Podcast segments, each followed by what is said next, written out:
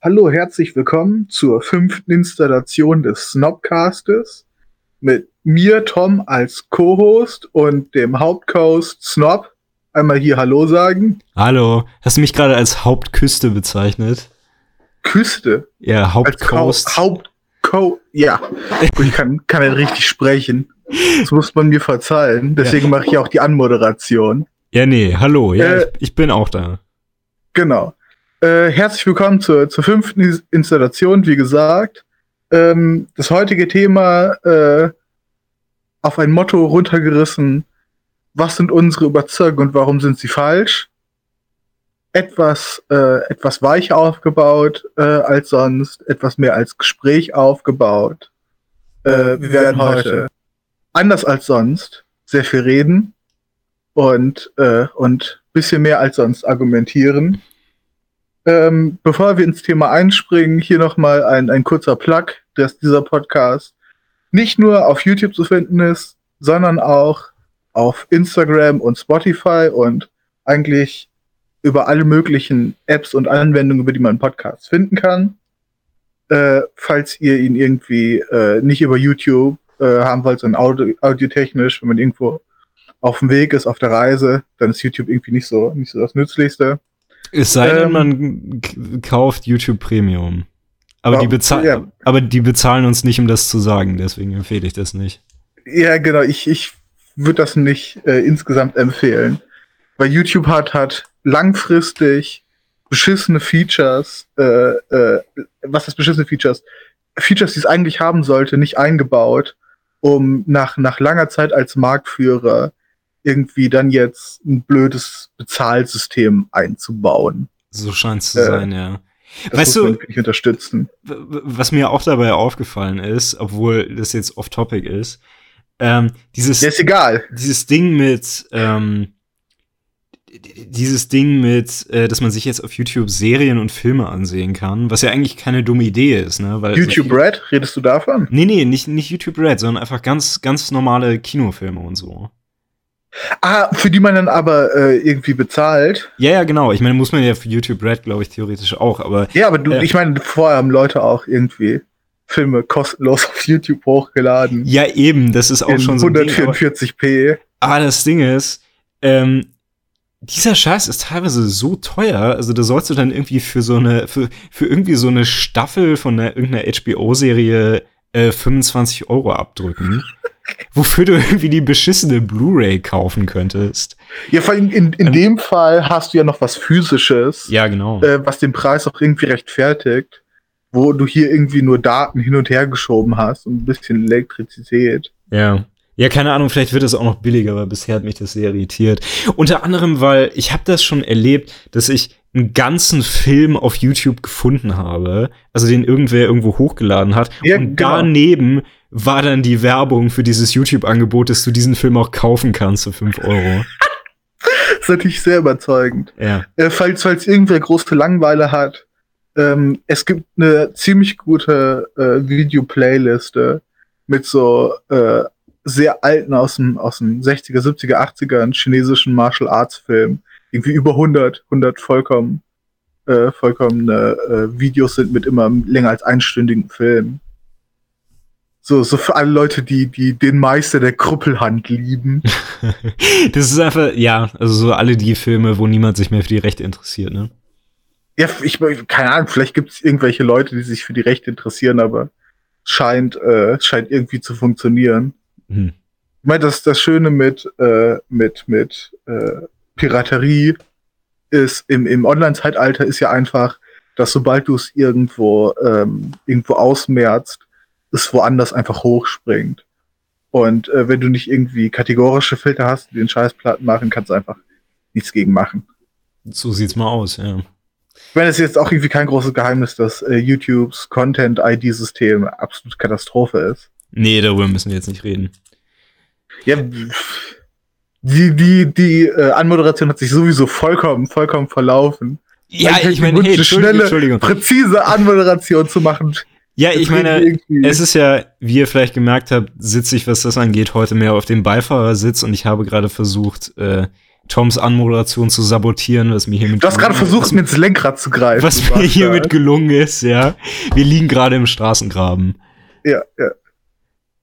Ja, gut, nee. Steuer uns raus. Äh, äh, Thema ist heute Reden. Reden über Probleme. Habe ich das gut gemacht? Alter, ich hatte doch gesagt, dass ich über meinen Alkoholismus nicht reden will, das weißt du doch. Ich, den, den können die Leute auch raushören. Ach, komm schon. okay, nee, wir, wir haben es ja ungefähr angekündigt. Also, uns ist aufgefallen, hey, wir haben viele Ansichten und so, aber könnten die nicht auch falsch sein, ne? Ich glaube, als wir es eben. Genauso, genauso ist das Gespräch verlaufen. Genau, ja. Ja. Es ist, es ist nicht der Fall, dass wir eigentlich äh, eine andere Folge geplant hätten, dann für die Interviews versucht hatten zu halten, dann sich das alles gezogen hat und wir jetzt deswegen was anderes einschieben, um einen kleinen Blick hinter die Kulissen äh, zuzulassen. Nein. Du meinst einen kleinen Blick hinter die Kulissen eines sehr unprofessionellen Podcasts, mit dem wir nicht assoziiert sind. Ja, yeah, die, die, genau. Äh, das, wir, wir haben uns hingesetzt und Snob meinte, hier, ist dir eigentlich aufgefallen, dass ich Überzeugung habe? Ich meinte, nee. Er meinte Tom, äh, dann, dann meinte Snob, ja, vielleicht sind die ja falsch. Meinte ich, ja. Und äh, so sind wir auf das, das Thema äh, dieses Podcasts gekommen. Ja, seltsam, dass wir darüber zum ersten Mal gesprochen haben neulich, ne? Ja, ja. Ja. Ja, gut, aber dann lass uns doch mal reinhauen. Ich meine, wir haben ja ein bisschen was vor uns. Ich dachte mir, vielleicht wäre es vernünftig, wenn wir, äh, wenn wir mit dem Politischen anfangen. Es ist das, was Deutsche am, am meisten lieben. Ja, nee, aber auch gerade, weil es, weil es direkt so, ins Politische. Weil es, so wie ich das sehe, auch irgendwie so die, die niederste Ebene ist, also. Das kannst du jetzt mal ein bisschen ausführen, wie du das meinst. Da ist schon die erste falsche, falsche Überzeugung vielleicht. Ah, nee, nee, also darauf müssen wir uns jetzt nicht konzentrieren. Okay. Ja. Ähm, das, ich weiß nicht, soll ich mal den Anfang machen? Klar. Äh, also ich muss sagen, ich glaube, ähm, dass ich mal wirklich unironisch über Politik rede, das kommt echt selten vor, ne? Ich, äh, ja. ich, ich erlebe wirklich Politik, also größtenteils auch im Alltag so als etwas, was also häufig sehr redundant ist, äh, weil eben gerade das, was, was aus den Lagern kommt, das ist dann also so aus den verschiedenen Lagern, aus den verschiedenen beiden Enden des Spektrums, äh, das sind alles Dinge, die schon altbekannt sind und ich weiß nicht, irg irgendwie bin ich da nicht so groß dabei, ähm, da so häufig unironisch mitzudiskutieren. Aber würde man mir jetzt eine Waffe an den Kopf halten und mir sagen, ich müsste jetzt wirklich völlig unironisch sagen, was so meine politischen Überzeugungen sind, dann würde ich sagen, sie liegen bei so einem extrem Vanilla Mitte links äh, Sozialdemokratie-Ding. Ich kann hier auch bekennen, obwohl es natürlich sehr peinlich ist und auch sowas wie eine gewisse masochistische Ader verrät, dass ich äh, SPD wähle. Das ist wirklich ziemlich masochistisch. Ja. Äh, ich, ich, ich weiß jetzt noch nicht, ob ich damit klarkommen kann. ja, ist nicht, als ob du das gewusst hättest. Ja. Äh, ich meine, ähm, äh, dein, deine Aussage, dass du halt irgendwie äh, Vanilla Sozialdemokratie dich verordnen würdest, da könnte man jetzt ja unterscheiden. Meinst du irgendwie das politische System oder meinst du wirklich dezidierte Inhalte? Weil im ersten Teil hat sich, hat sich ja so angehört, als würdest du, wenn du bei Lagebildung über dezidierte Inhalte reden würdest. Ähm, ich meinte es jetzt erstmal tatsächlich als so, als, ähm, als politische Ausrichtung im Allgemeinen. So, so ganz grundsätzlich. Ja, also äh, ich, ich weiß nicht, ob ich den, äh, den, den äh, sozialen Aspekt so, so stressen würde. Bei äh, mir meinst ich, du? Nein, bei, bei, bei mir selbst. Ach so, okay. okay. Aber ich, ich, äh, ich, ich wäre auch bekennender Demokrat, das so ironisch wie möglich äh, zu, zu formulieren. Aber mhm. irgendwie aus, habe ich das Gefühl, sehr, äh, sehr traurigen Gründen. Weil okay. Für, und da, darüber können wir, können wir vielleicht interessanterweise schon mal reden. Äh, ich habe die, die, die Vermutung, dass äh, Demokratie als irgendwie Entscheidungssystem nicht wirklich ein besonders gutes ist. Ja. Ähm, nicht, dass aus Demokratie irgendwie äh, nie äh, gute Entscheidungen heraus entstehen. Aber wenn das einzige Kriterium eine äh, äh, ne, ne schnelle, präzise, korrekte Entscheidungsfindung wäre, dann wäre irgendwie ist ziemlich blöd, Demokratie sich als, äh, als, als System zu wählen. Da, wo Demokratie irgendwie groß scheint, ist, dass, äh, dass es als System zumindest Leuten die Möglichkeit gibt, sich mit einzubinden und äh, damit Legitimation schafft und vor allem äh, legitimiert, dass, dass man nicht irgendwie alle paar Jahrzehnte, alle paar Jahrhunderte äh, Revolutionen haben muss. Äh, das ist das ist so, der Stabilitätsaspekt ist irgendwie, finde ich, die große Bereicherung. Vermutlich, ja. Obwohl in, wir in der, das in den meisten Demokratien ja noch gar nicht so sicher wissen können. Ne? Außer, ich meine, okay, wenn wir auf die andere Seite des Teils gucken, die hatten jetzt mhm. tatsächlich keine Revolution. Ja klar, Demokratien sind, äh, sind in den meisten Fällen nicht so super alt. Also die, die Schweizer sind dann, glaube ich, äh, das, das älteste neben den Amis, glaube ich. Obwohl das bei denen äh, irgendwie auch lo lokaler teilweise ist. Also, da weiß ich nicht über die Details Bescheid. Aber äh, rein, rein logisch, ne? Mhm. Ähm, also wenn, wenn ich irgendwie, äh, wenn wir uns die, die äh, Regierungsform angucken, die, die es die längste Zeit gab, irgendwie äh, mehr oder weniger ähm, äh, feudale Systeme, dann äh, die ja auch sehr lange existiert haben. Ja, eben, die waren auch sehr lange selbsterhaltend auf jeden Fall. Genau. Vor allen Dingen, ähm, weil sie sich ja auch mit Religionen und diesem ganzen Kram äh, stabilisieren. Ja. ja, aber dann ist halt der Schwachpunkt, da drin, dass wenn die Zustände wirklich schlecht werden, äh, dann, äh, dann, dann kommt sehr leicht zum Unbruch, weil irgendwie die, die lange Zeit lang nur ausgebeutet sind, äh, sich jetzt die Macht nehmen können. Äh, so diese, diese typische äh, marxistische Analyse von äh, äh, Unterdrücker und Unterdrückten, der, äh, die, die dann irgendwann in Kampf kommen, äh, sich die, die, die Ressourcen und die Macht dann umverteilt wird, bis das Ganze wieder festigt. Die ist, glaube ich, dahingehend schon äh, ziemlich äh, korrekt. Und natürlich könnte man jetzt sagen, okay, das, das kann auch irgendwie in Demokratien passieren. Ja. Ähm, ähm, ich weiß jetzt halt nicht, ob die äh, marxistische Analyse im äh, Bezug auf die Ablösung des Feudalismus so erschreckend ist, weil ich meine, nach dem, was tatsächlich passiert ist und nach dem, was Marx gesehen hat, ist äh, sind die alten Feudalherren ja einfach von der Bourgeoisie abgelöst worden, was ich weiß nicht. Ja gut, so. Es äh, geht vielleicht auch schrecklicher noch. Ja, so, so weit wollte ich, äh, wollte ich der marxistischen Analyse ja gar nicht folgen. Ich wollte nur, okay. nur diese, diese Begrifflichkeit der, der wechselnden Machtzustände einfach aufnehmen. Ja. Ja, also, was das angeht, also ich habe das Gefühl, du hast da praktisch richtig, äh, du hast da praktisch recht. Es ist nur so, äh, woran mich das so ein bisschen erinnert hat, es gibt ja von, ähm, also von, von Platon in seiner Politeia, da gibt es ja diese Besprechung der verschiedenen Staatssysteme. Mhm. Äh, und Platon ist ja, äh, also alles andere als ein Freund der, äh, der Demokratie. Äh, und er beschreibt in, in dem Zusammenhang auch, wie Demokratie scheitert. Und wenn ich mich richtig erinnere, ist das, äh, also funktioniert das ungefähr so, dass, also er beschreibt Demokratie auf jeden Fall als das, äh, das freieste System. Mhm. Ähm, und er sagt dann, dass in einem solchen System das Ganze nur so laufen kann, dass wenn die Demokratie äh, weiter existiert, dass alle Menschen dann, also alle Bürger, immer nur mehr Rechte für sich fordern, bis das dann durch diesen Prozess mehr oder weniger selbst in sich zusammenbricht, weil das System es selbst nicht mehr garantieren kann.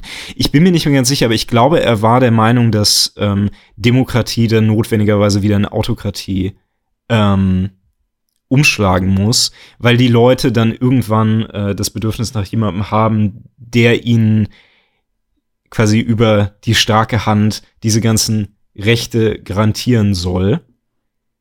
Der, der Einwand ist interessant, äh, weil es gibt einen äh, sehr ähnlichen Einwand äh, von, von Libertären in eine andere Richtung, die im Grunde genau die gleiche Argumentation machen, äh, die nur die, die Einzelrechte der Bevölkerung dadurch ersetzen, dass sie sagen, nee, der Staat äh, holt sich immer mehr Rechte, immer mehr Befugnisse. Mhm. Äh, und, und dass dahingehend irgendwie die, äh, die Machtkonzentration immer mehr wächst.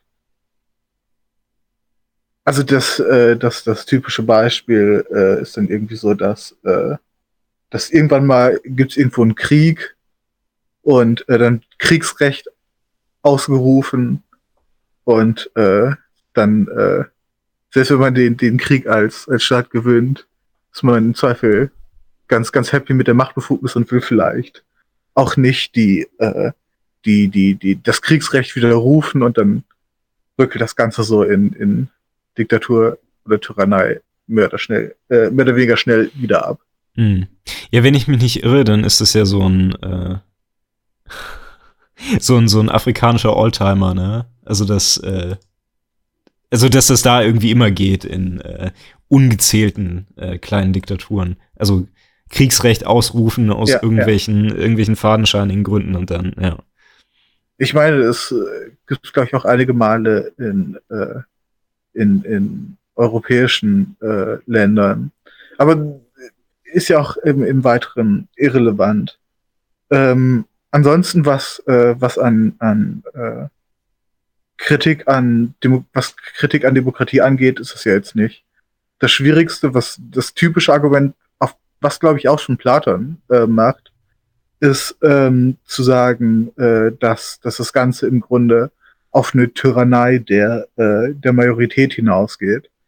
Weil das ist ja auch ein Aufwand, äh, Einwand, auf den man irgendwie reagiert hat, weswegen es äh, für Demokratien sowas wie Minderheitenschutz gibt. Ähm, aber was, glaube ich, nicht so schnell aufgelöst werden kann, äh, ist, ist das, was man äh, auch das äh, Paradox des, äh, des Demokraten nennt. Äh, ich weiß noch mal, kannst du das ja, vielleicht, erläutern? Vielleicht ist es nicht, ist es nicht vollkommen überzeugend. Aber nehmen wir an, wir haben äh, eine Person mit einer konkreten Einzelüberzeugung, ne? Ja. Die halt irgendwie im, im bestimmten Staat X lebt. Ähm, Staat X wählt jetzt über diese, diese Absicht und der, der Großteil entscheidet sich gegen die Absicht der Einzelposition, die jetzt äh, irgendwie der, der einzelne Demokrat, den wir uns vorstellen, äh, vertritt.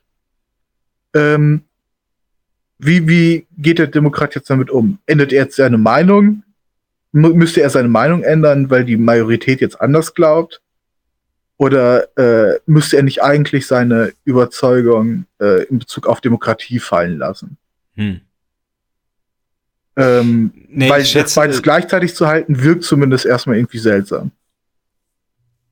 Nee, ich schätze die, ähm, also die, die offensichtliche Art und Weise, das aufzulösen, wäre natürlich, dass, äh, äh dass du deine Meinung nicht zu ändern brauchst, aber dass du dann halt nur dazu fähig sein muss, zumindest für den Moment damit zu leben.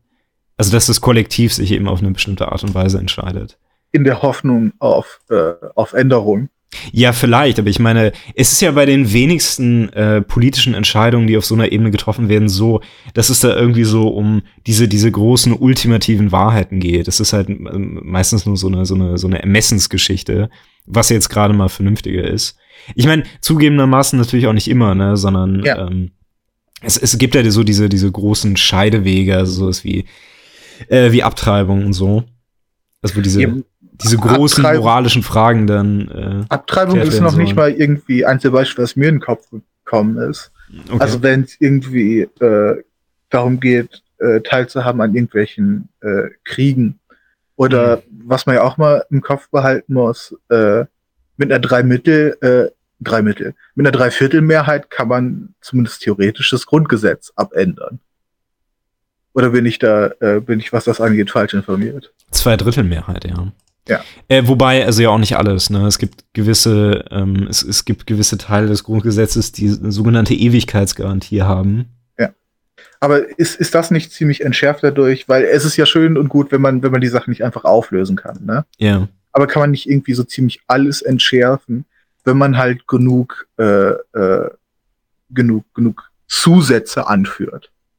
Nö, also, also als, die, als die, die Verfassung ist schon so ausgelegt, dass, äh, also, dass du zumindest, also solange alles mit rechtsstaatlichen Dingen zugeht, ne? Also das ist ja. natürlich die, die Voraussetzung dafür, aber solange kannst du, also äh, kannst du die Grundrechtecharta und äh, also die ersten 20 Paragraphen, äh, die, die ersten 20 Artikel, Verzeihung, äh, die ersten 20 Artikel des Grundgesetzes äh, nicht einfach so außer Kraft setzen. Oder auch nicht einfach quasi de facto, ähm, de facto ist, wirkungslos machen. Ist das wirklich so? Weil, äh, so wie ich, ich es zumindest verstehe, äh, wäre ja die Mittel und Wege dahin, das nicht irgendwie einfach so außer Kraft zu setzen, sondern was ja sehr oft passiert ist, dass man Abwägung von gewissen Grundrechten hat.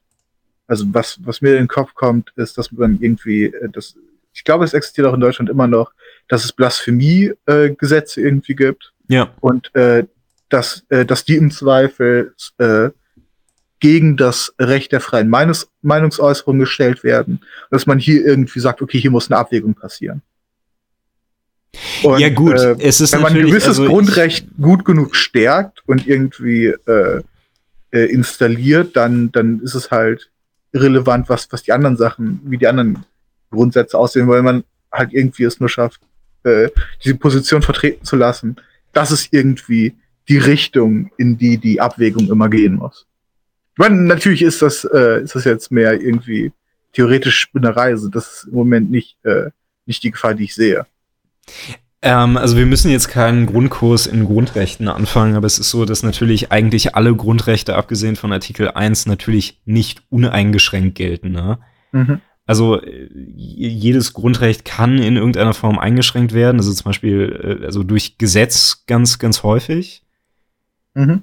Ähm, und ob das dann genau zulässig ist oder nicht, das ist eben dann im Zweifel Gegenstand eines also nicht ganz unkomplizierten Verfahrens. Also äh, würdest du jetzt zum Beispiel äh, sagen, dass, ähm, also ich meine, was die Blasphemiegesetze angeht, da funktioniert es ja offensichtlich, aber nehmen wir mal an, dass, ähm, dass jemand jetzt sagen würde, okay, wir müssen jetzt die Meinungsfreiheit, also Artikel 5 Grundgesetz, ne, wie wir sie jetzt haben, mhm. müssen, müssen wir irgendwie ganz ernsthaft einschränken über irgendwas, weil, keine Ahnung, so pseudo-aktuelles Beispiel jetzt, weil die, die, die Hassrede so, so überhand nimmt oder was, ne? Mhm. Äh, und jemand würde dann dadurch, also würde dann da irgendwie ein Gesetz durchboxen, ähm, das diesen Artikel einschränkt. Dann würde wahrscheinlich von dem Bundesverfassungsgericht dagegen geklagt werden und das Bundesverfassungsgericht würde sich dann fragen, ob es verhältnismäßig ist, diesen Artikel so einzuschränken. Und dem würde es natürlich auch zugrunde legen, wie so aktuell gerade so die gesellschaftlich-kulturelle Einstellung dazu ist. Ja. Äh, und insofern ist es natürlich schon richtig, dass ähm, also so eine gewisse Majorität da schon so ihre kleine Tyrannis haben könnte. Die Sache ist halt nur die, ähm, dass man und daran liegt ja vielleicht auch so ein bisschen der, also das realistische Wesen der Demokratie, dass sie auch irgendwie in, in, in Kauf nimmt, okay, es kann sein, dass dieses System sich einfach verlebt. Mhm. Es, es kann sein, weil wenn, wenn keiner es irgendwie mehr trägt, dann ist es halt vorbei, ne? Und dann können die Menschen das auch irgendwie durch ihren Konsens ändern. Klar, aber da, da bist du eigentlich auf einen sehr interessanten Punkt drauf gekommen. Wenn, wenn wir jetzt einfach nur wirklich äh, äh, ein demokratisches System hätten, ne? Wie direkt oder indirekt ist auch immer, mhm. irrelevant. Ähm, aber das, was Demokratie, würde ich jetzt zumindest aus, aus dem Gesprächsverlauf äh, an dem wesentlich mitträgt, äh, sind auch die ganzen bürokratischen Instanzen und Institutionen, die darum rum existieren. Ja, vor also, allen Dingen in einer großen Nation, ja.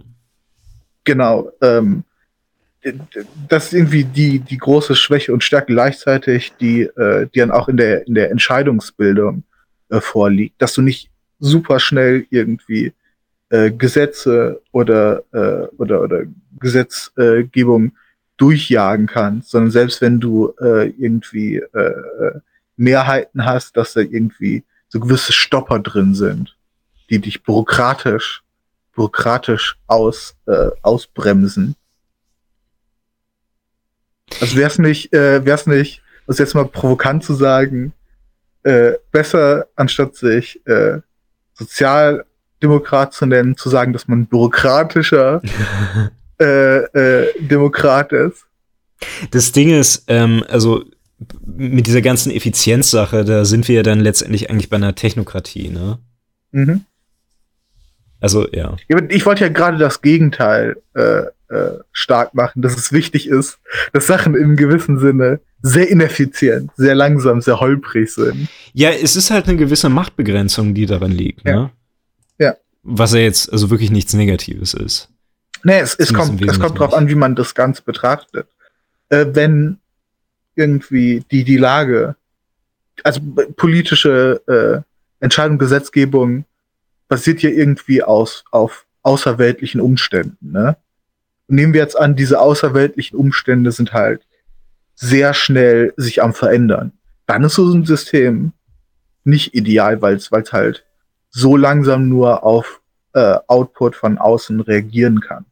Input, nicht Output. Hm. Ähm, aber äh, wenn, wenn man irgendwie gemächliche äh, äh Veränderungen hat, dann wäre das Ganze natürlich ein Vorteil. Ja gut, ich meine, man kann natürlich jetzt schnell sagen, dass unsere Welt äh, insgesamt viel schnelllebiger ist, aber ich weiß nicht, gerade was so spezielle äh, Dinge angeht, da kann ich mir schon vorstellen, dass es besser funktioniert. Weil ich meine, es gibt ja auch einfach gewisse Dinge, an denen jetzt vielleicht nicht das riesigste öffentliche Interesse besteht. Und bei denen sowas dann vielleicht ein bisschen schneller geht als bei so wirklich äh, kontroversen Geschichten. Das ist, das ist auch noch so ein Punkt. Äh, das Interesse der Öffentlichkeit, ne? Ähm, äh, ich, ich glaube, dass das relevant ist, aber dass das ja auch teilweise sehr, sehr flüchtig ist. Also reden wir wirklich über was Aktuelles, Copyright, ne? Ja. Mit, äh, mit, mit Veränderungen in, in den digitalen Bereich äh, hätte sich Copyright ja eigentlich fundamental verändern müssen oder ist zumindest erstmal sehr, sehr anderen Bedingungen ausgesetzt. Ähm, ich, ich glaube, ich habe von Copyright äh, auf gesetzlicher Basis keine Ahnung. Ich glaube, es hat gewisse Änderungen gegeben, aber nichts, äh, was jetzt wirklich funktionieren würde. Also es gibt sehr, sehr viele, sehr, sehr böse Torrent-Seiten, die, die funktionieren. Ähm, wir haben am Anfang darüber geklagt, dass irgendwie YouTube einem, einem teuer für ein, im Grunde nichts äh, Filme verkaufen will.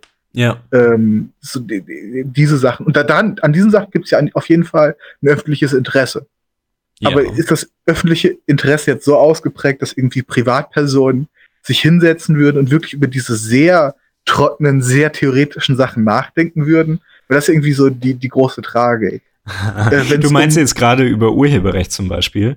Genau, niemand. Weißt du, niemand. Weißt, weißt du, wer sich hinsetzt und sogar sehr gut bezahlt wird, um über Urheberrechte nachzudenken? die, die, die schlimmste Berufsklasse aller Berufsklassen.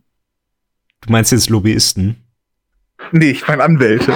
Das ist so gut wie das Na, Gleiche. Jein, jein. Ähm, weißt du, wer, es ist tatsächlich so, ich habe mich mal, also aus gewissen Gründen habe ich mich äh, mal damit auseinandergesetzt. Also ich äh, denke ja drüber nach, in ein paar Jahren werde ich da wahrscheinlich drüber lachen, beziehungsweise nach meinem Examen, ich denke ja darüber nach zu promovieren. Mhm. Und ähm, man fragt sich dann natürlich auch, okay, wie, wie, also wo könnte man gut promovieren und beziehungsweise wo werden Promotionen finanziert, ne? Mhm. Und weißt du, wo tatsächlich extrem viele Promotionen finanziert werden? Äh, nicht in dem Thema, äh, das mich interessieren würde, nämlich Rechtsgeschichte, sondern äh, im, im Urheberrecht tatsächlich. Und solche Promotionen werden sehr häufig wohl, äh, also das wurde mir jedenfalls so erzählt, äh, finanziert von entsprechenden Lobbygruppen beziehungsweise von Leuten, die Interesse daran haben, Urheberrechte im äh, auch gerade im Internet und so durchzusetzen. Äh, ja. Und das liegt halt wirklich daran, dass man sich dann damit quasi wissenschaftliche Arbeitskraft einspannt, um äh, äh, ja, um, um Möglichkeiten entwickeln zu können, wie Urheberrechte in, in Zeiten des Internets besser geschützt werden können. Ähm, ob das funktioniert, weiß ich nicht, aber es gibt auf jeden Fall diese Versuche, also so viel weiß ich. Ja, ist, ist auf jeden Fall ein, äh, ein interessanter Einblick in diese Welt. Aber da, der Punkt, auf den ich hinaus wollte, ist ja der, dass es, es gibt ein öffentliches Interesse dran. Äh, ich kenne, um echt zu sein, sehr, sehr viele Leute, die zumindest ein, zwei Mal sich irgendwas nicht vollkommen Legales im Internet gezogen oder angesehen haben. Ich persönlich ja. habe das nicht getan. Ich weiß auch von dir, dass es sich niemals zu einer solchen Barbarei hinablassen würde. Ja. Ähm, aber, also wie gesagt, das öffentliche Interesse, das öffentliche Bewusstsein existiert da. Aber um die Sache an sich irgendwie zu regeln, müsste man in sehr trockene technische Sachen reingehen, ja. die nicht nur äh, was mit Gesetzgebung zu tun hätten, obwohl sie natürlich auch sehr viel damit zu tun äh, hätten, aber die auch sehr viel technologisches und logistisches mm. beinhalten würden. Ja, klar. Ich meine, es ist halt auch eine Entwicklung, die sich jetzt tatsächlich schwer fassen lässt. Also so ein anderer großer ja. Punkt bei der Sache ist ja zum Beispiel die, ähm, die Entwicklung von äh, Creative Commons. Mhm. Ähm, also die, also das eben, also vor allen Dingen grundsätzlich erstmal Software mit dieser Creative Commons Lizenz ähm, zur Verfügung gestellt wird, was ja auch viele von den großen Firmen irgendwie ziemlich gefickt hat. Warum, warum hat das, äh, warum hat das beschädigt? Ähm, weil, also okay. Creative Commons Lizenzen funktionieren folgendermaßen. Du kannst das, was sie zur Verfügung stellen, also nehmen wir jetzt mal an einen Quellcode, ne? Mhm. Ähm, du kannst diesen Quellcode gratis nutzen, aber die Bedingung dieser Lizenz ist, alles, was du mit diesem Quellcode machst, musst du auch gratis wieder zur Verfügung stellen. Mhm. Das heißt, Leute können daraus im Prinzip sehr komplexen Kram bauen und müssen ihn dann genauso wieder als Creative Commons zur Verfügung stellen. Das ist die eine Sache. Das heißt, sie können sie zum Beispiel nicht verkaufen. Sie können sie also nicht direkt zumal, äh, zumindest für kommerzielle Zwecke benutzen. Genau, Vielleicht und das indirekt, aber nicht, nicht direkt in der Verarbeitung. Und, und, ich weiß, dass das auch das Problem der, der Unternehmen ist. Also es gibt, ein, es gibt einen Weg darum herum. Also ich weiß jetzt ja. nicht genau, wie das so. Ach Gott, also die, Kautel, die Kautelar-Jurisprudenz findet einen Weg um alles rum, aber. Ja, genau. Äh, da müssen wir jetzt, das ist, das ist genau die, die technische Manuscha, auf, äh, von der ich eben gerade geredet habe die die Privatperson auch nicht, nicht wirklich interessiert. Ja. Ähm, ja. Aber äh, äh, äh, worauf wollten wir jetzt nochmal mit, mit äh, Creative Commons hinaus? Ähm, darauf, dass äh, die Welt der Urheberrechte da immer komplexer wird und dann sollten ja, wir vielleicht ja. auch mal den Bogen zur Demokratie zurückschlagen. Nämlich, dass, äh, also dass das Ganze so ein etwas unübersichtlicher Prozess ist, der vielleicht sogar für die Einzelperson von sehr großem Interesse ist. Ja. Ähm, aber die, also der, der, der größte Teil der Leute, die da äh, dran mitwirkt, sind halt, naja, wahrscheinlich eher irgendwelche Lobbyleute als. Nicht, nicht nur das, hier ist, hier ist ein äh, anderer interessanter äh, äh, Punkt, den, den ich nur weiß, weil ich, äh, weil ich entfernt Bekannte und Familie äh, in, in gewissen äh, äh, Parteien habe, die da irgendwie arbeiten ähm, und die mir ein bisschen was über, ich rede jetzt äh, nicht, nicht auf Bundesebene, sondern wirklich auf Länderebene. Also die irgendwie in, in kleinen äh, lokalen Vereinen teilweise sitzen. Und ähm, was ich von denen erzählt bekomme, weil das, vielleicht muss ich weiter ausholen, das ganze System äh, unserer politischen Willensbildung funktioniert über Parteien, die wiederum nur wirken durch äh, ehrenamtliche Betätigung. Ne? Ähm, und daher irgendwie ihre Ressourcen nehmen. Ich meine, natürlich gibt es dann, äh, äh, was den Bundestag angeht, Festanstellungen und, und ähnliches. Aber wenn wir den ganzen ehrenamtlichen Aspekt wegnehmen würden, könnte unser System auf jeden Fall nicht funktionieren. Ja.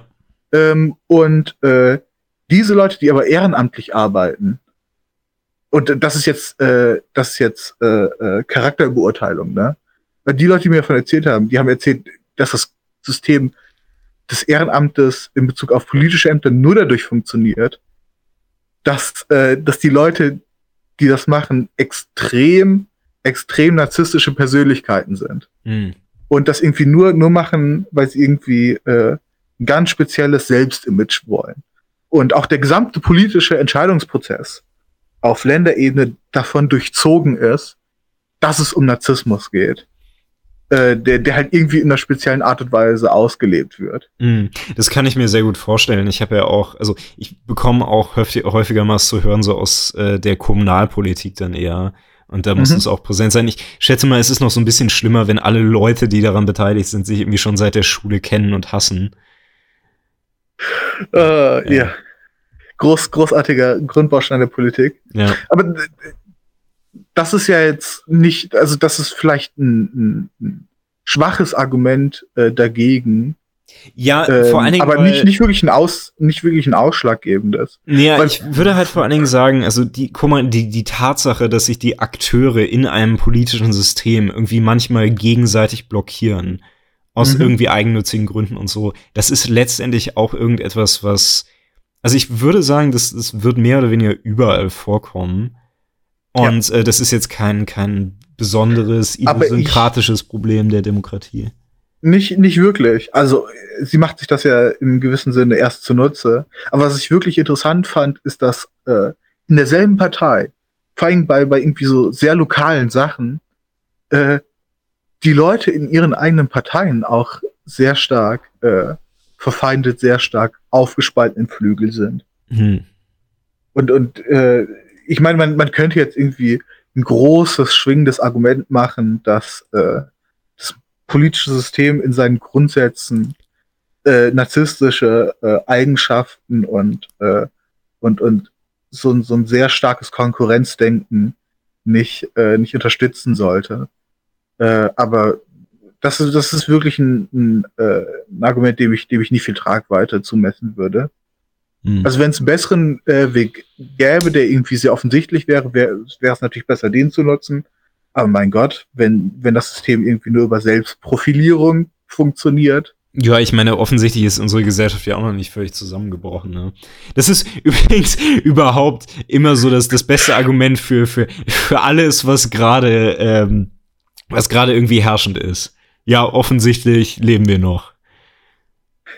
Also, ja. Das ist, das ist ja so ein Argumentationsverlauf, der, äh, der, der interessant, aber irgendwie auch sehr seltsam ist. Mhm. Weil, wenn es irgendwie, wenn, wenn im, im Gespräch mit äh, überzeugten Kommunisten, ne, mit, mit irgendwie, äh, äh, die, die irgendwie gegenüber Kapitalisten argumentieren, ja. ist die Argumentation, eine der ersten Argumentationen, die immer kommt, ge äh, gegen die Kommunisten, dein System funktioniert nicht. Mhm. Ähm, du meinst, weil wir haben es ja gesehen und. Ge genau, genau. Ja. Aber wenn, wenn wir das wirklich jetzt als, als valides Argument haben wollen ja. würden, was, was funktioniert denn? Dann ist das, was wir eben gerade angesprochen haben, ja erstmal zu nennen Feudalismus. ist sehr, sehr stabil. Darüber muss man auch nachdenken. In einem feudalistischen System äh, gibt es keine Inflation. Ja, und ich glaube Weil, auch so die, die, die äh, Menge der Entfremdung in der Gesellschaft, die ist auch nicht sehr hoch.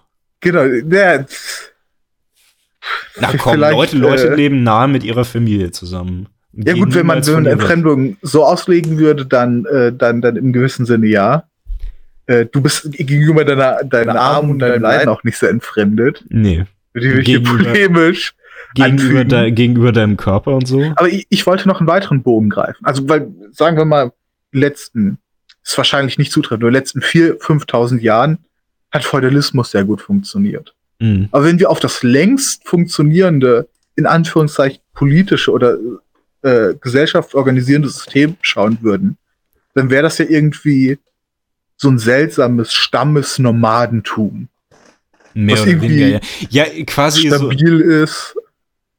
Ja, halt mehr oder weniger so ein, so ein, so ein Anarchokommunismus fast schon. Ja, aber ja. das oder, würde man ja von außen irgendwie so benennen. Ja, ja, genau. Äh, aber, die, die Leute, die, die, irgendwie in ihren, ihren Stämmen sich organisiert haben und als Nomaden leben. Und äh, ich, ich, bin mir ziemlich sicher, es gibt wirklich äh, äh, äh archäologisch auch äh, das Wissen, dass es teilweise Stämme äh, heutzutage immer noch gibt, die wirklich nicht unterschiedlich leben, als sie das irgendwie vor 20.000 Jahren schon getan haben. Ja.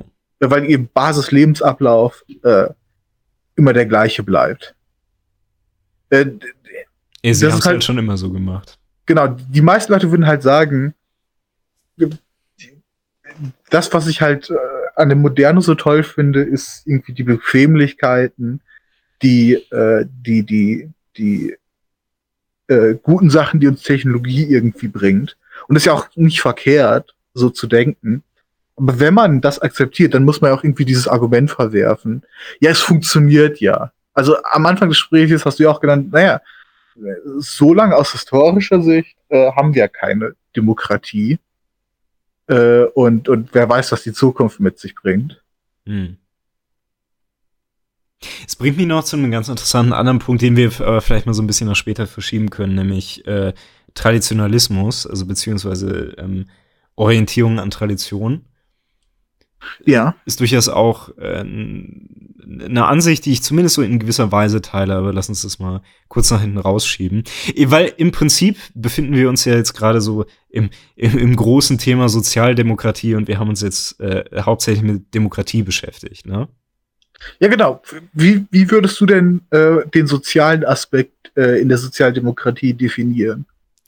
Naja, lass es. Demokratie mit menschlichem Anlitz.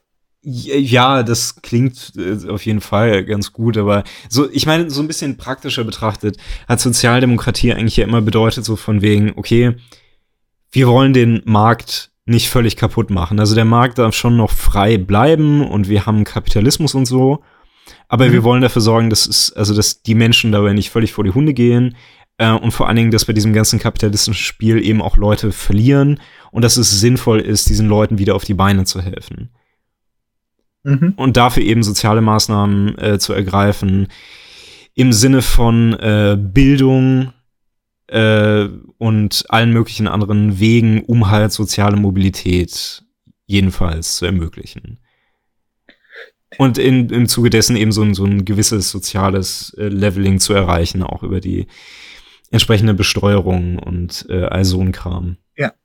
Ich meine, ich habe die aktuellen Zahlen jetzt äh, nicht vor mir, aber ich meine, dass, äh, dass zumindest was den heutigen Stand angeht, äh, sieht es in Deutschland, aber ich glaube auch in vielen anderen Teilen der Welt nicht so nicht so super gut aus. Also eigentlich äh, mit der sozialen neigen, Gleichheit meinst du? Nein, mit der äh, mit den äh, Möglichkeiten zum sozialen Aufstieg. Hm. Die soziale Beweglichkeit ist, äh, ist irgendwie äh, äh, anscheinend etwas im Sande versagt. Wie gesagt, ich habe jetzt keine keine Zahlen vor Augen.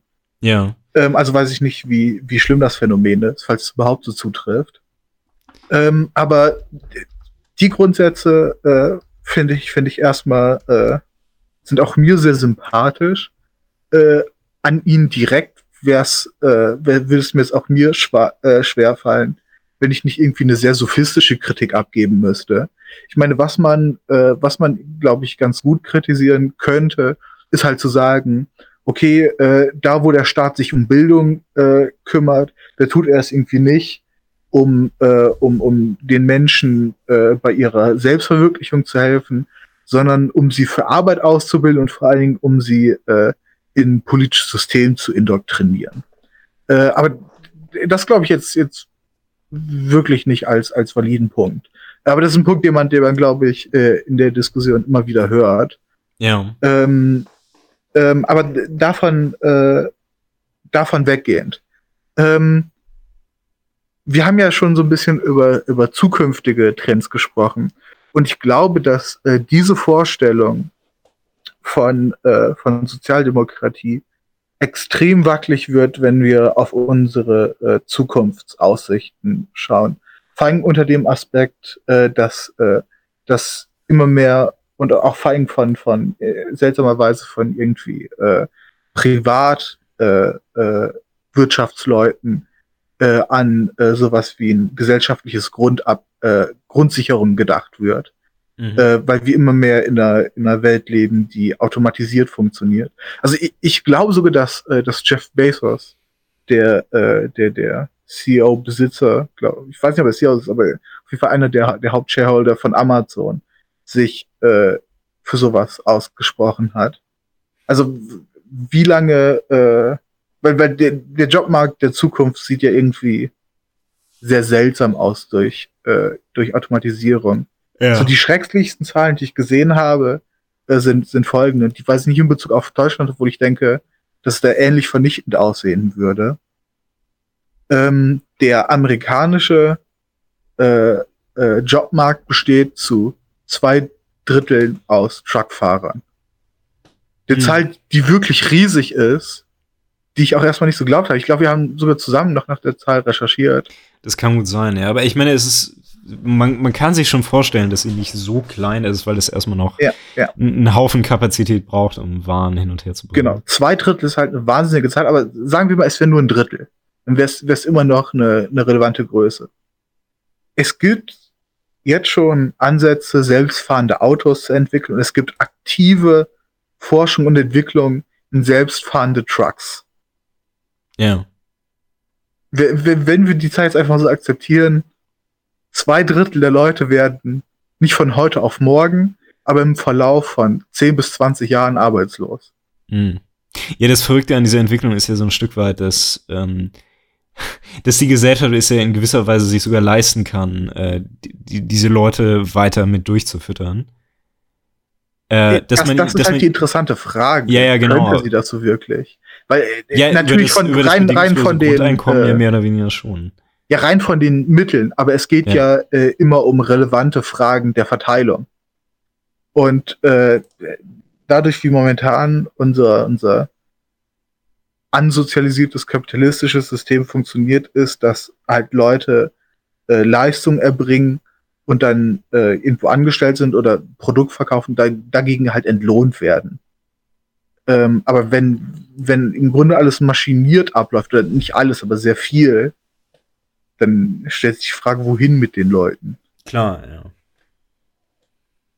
Ich meine, es, es, es lassen sich äh, auf, auf jeden Fall äh, irgendwelche Jobs finden.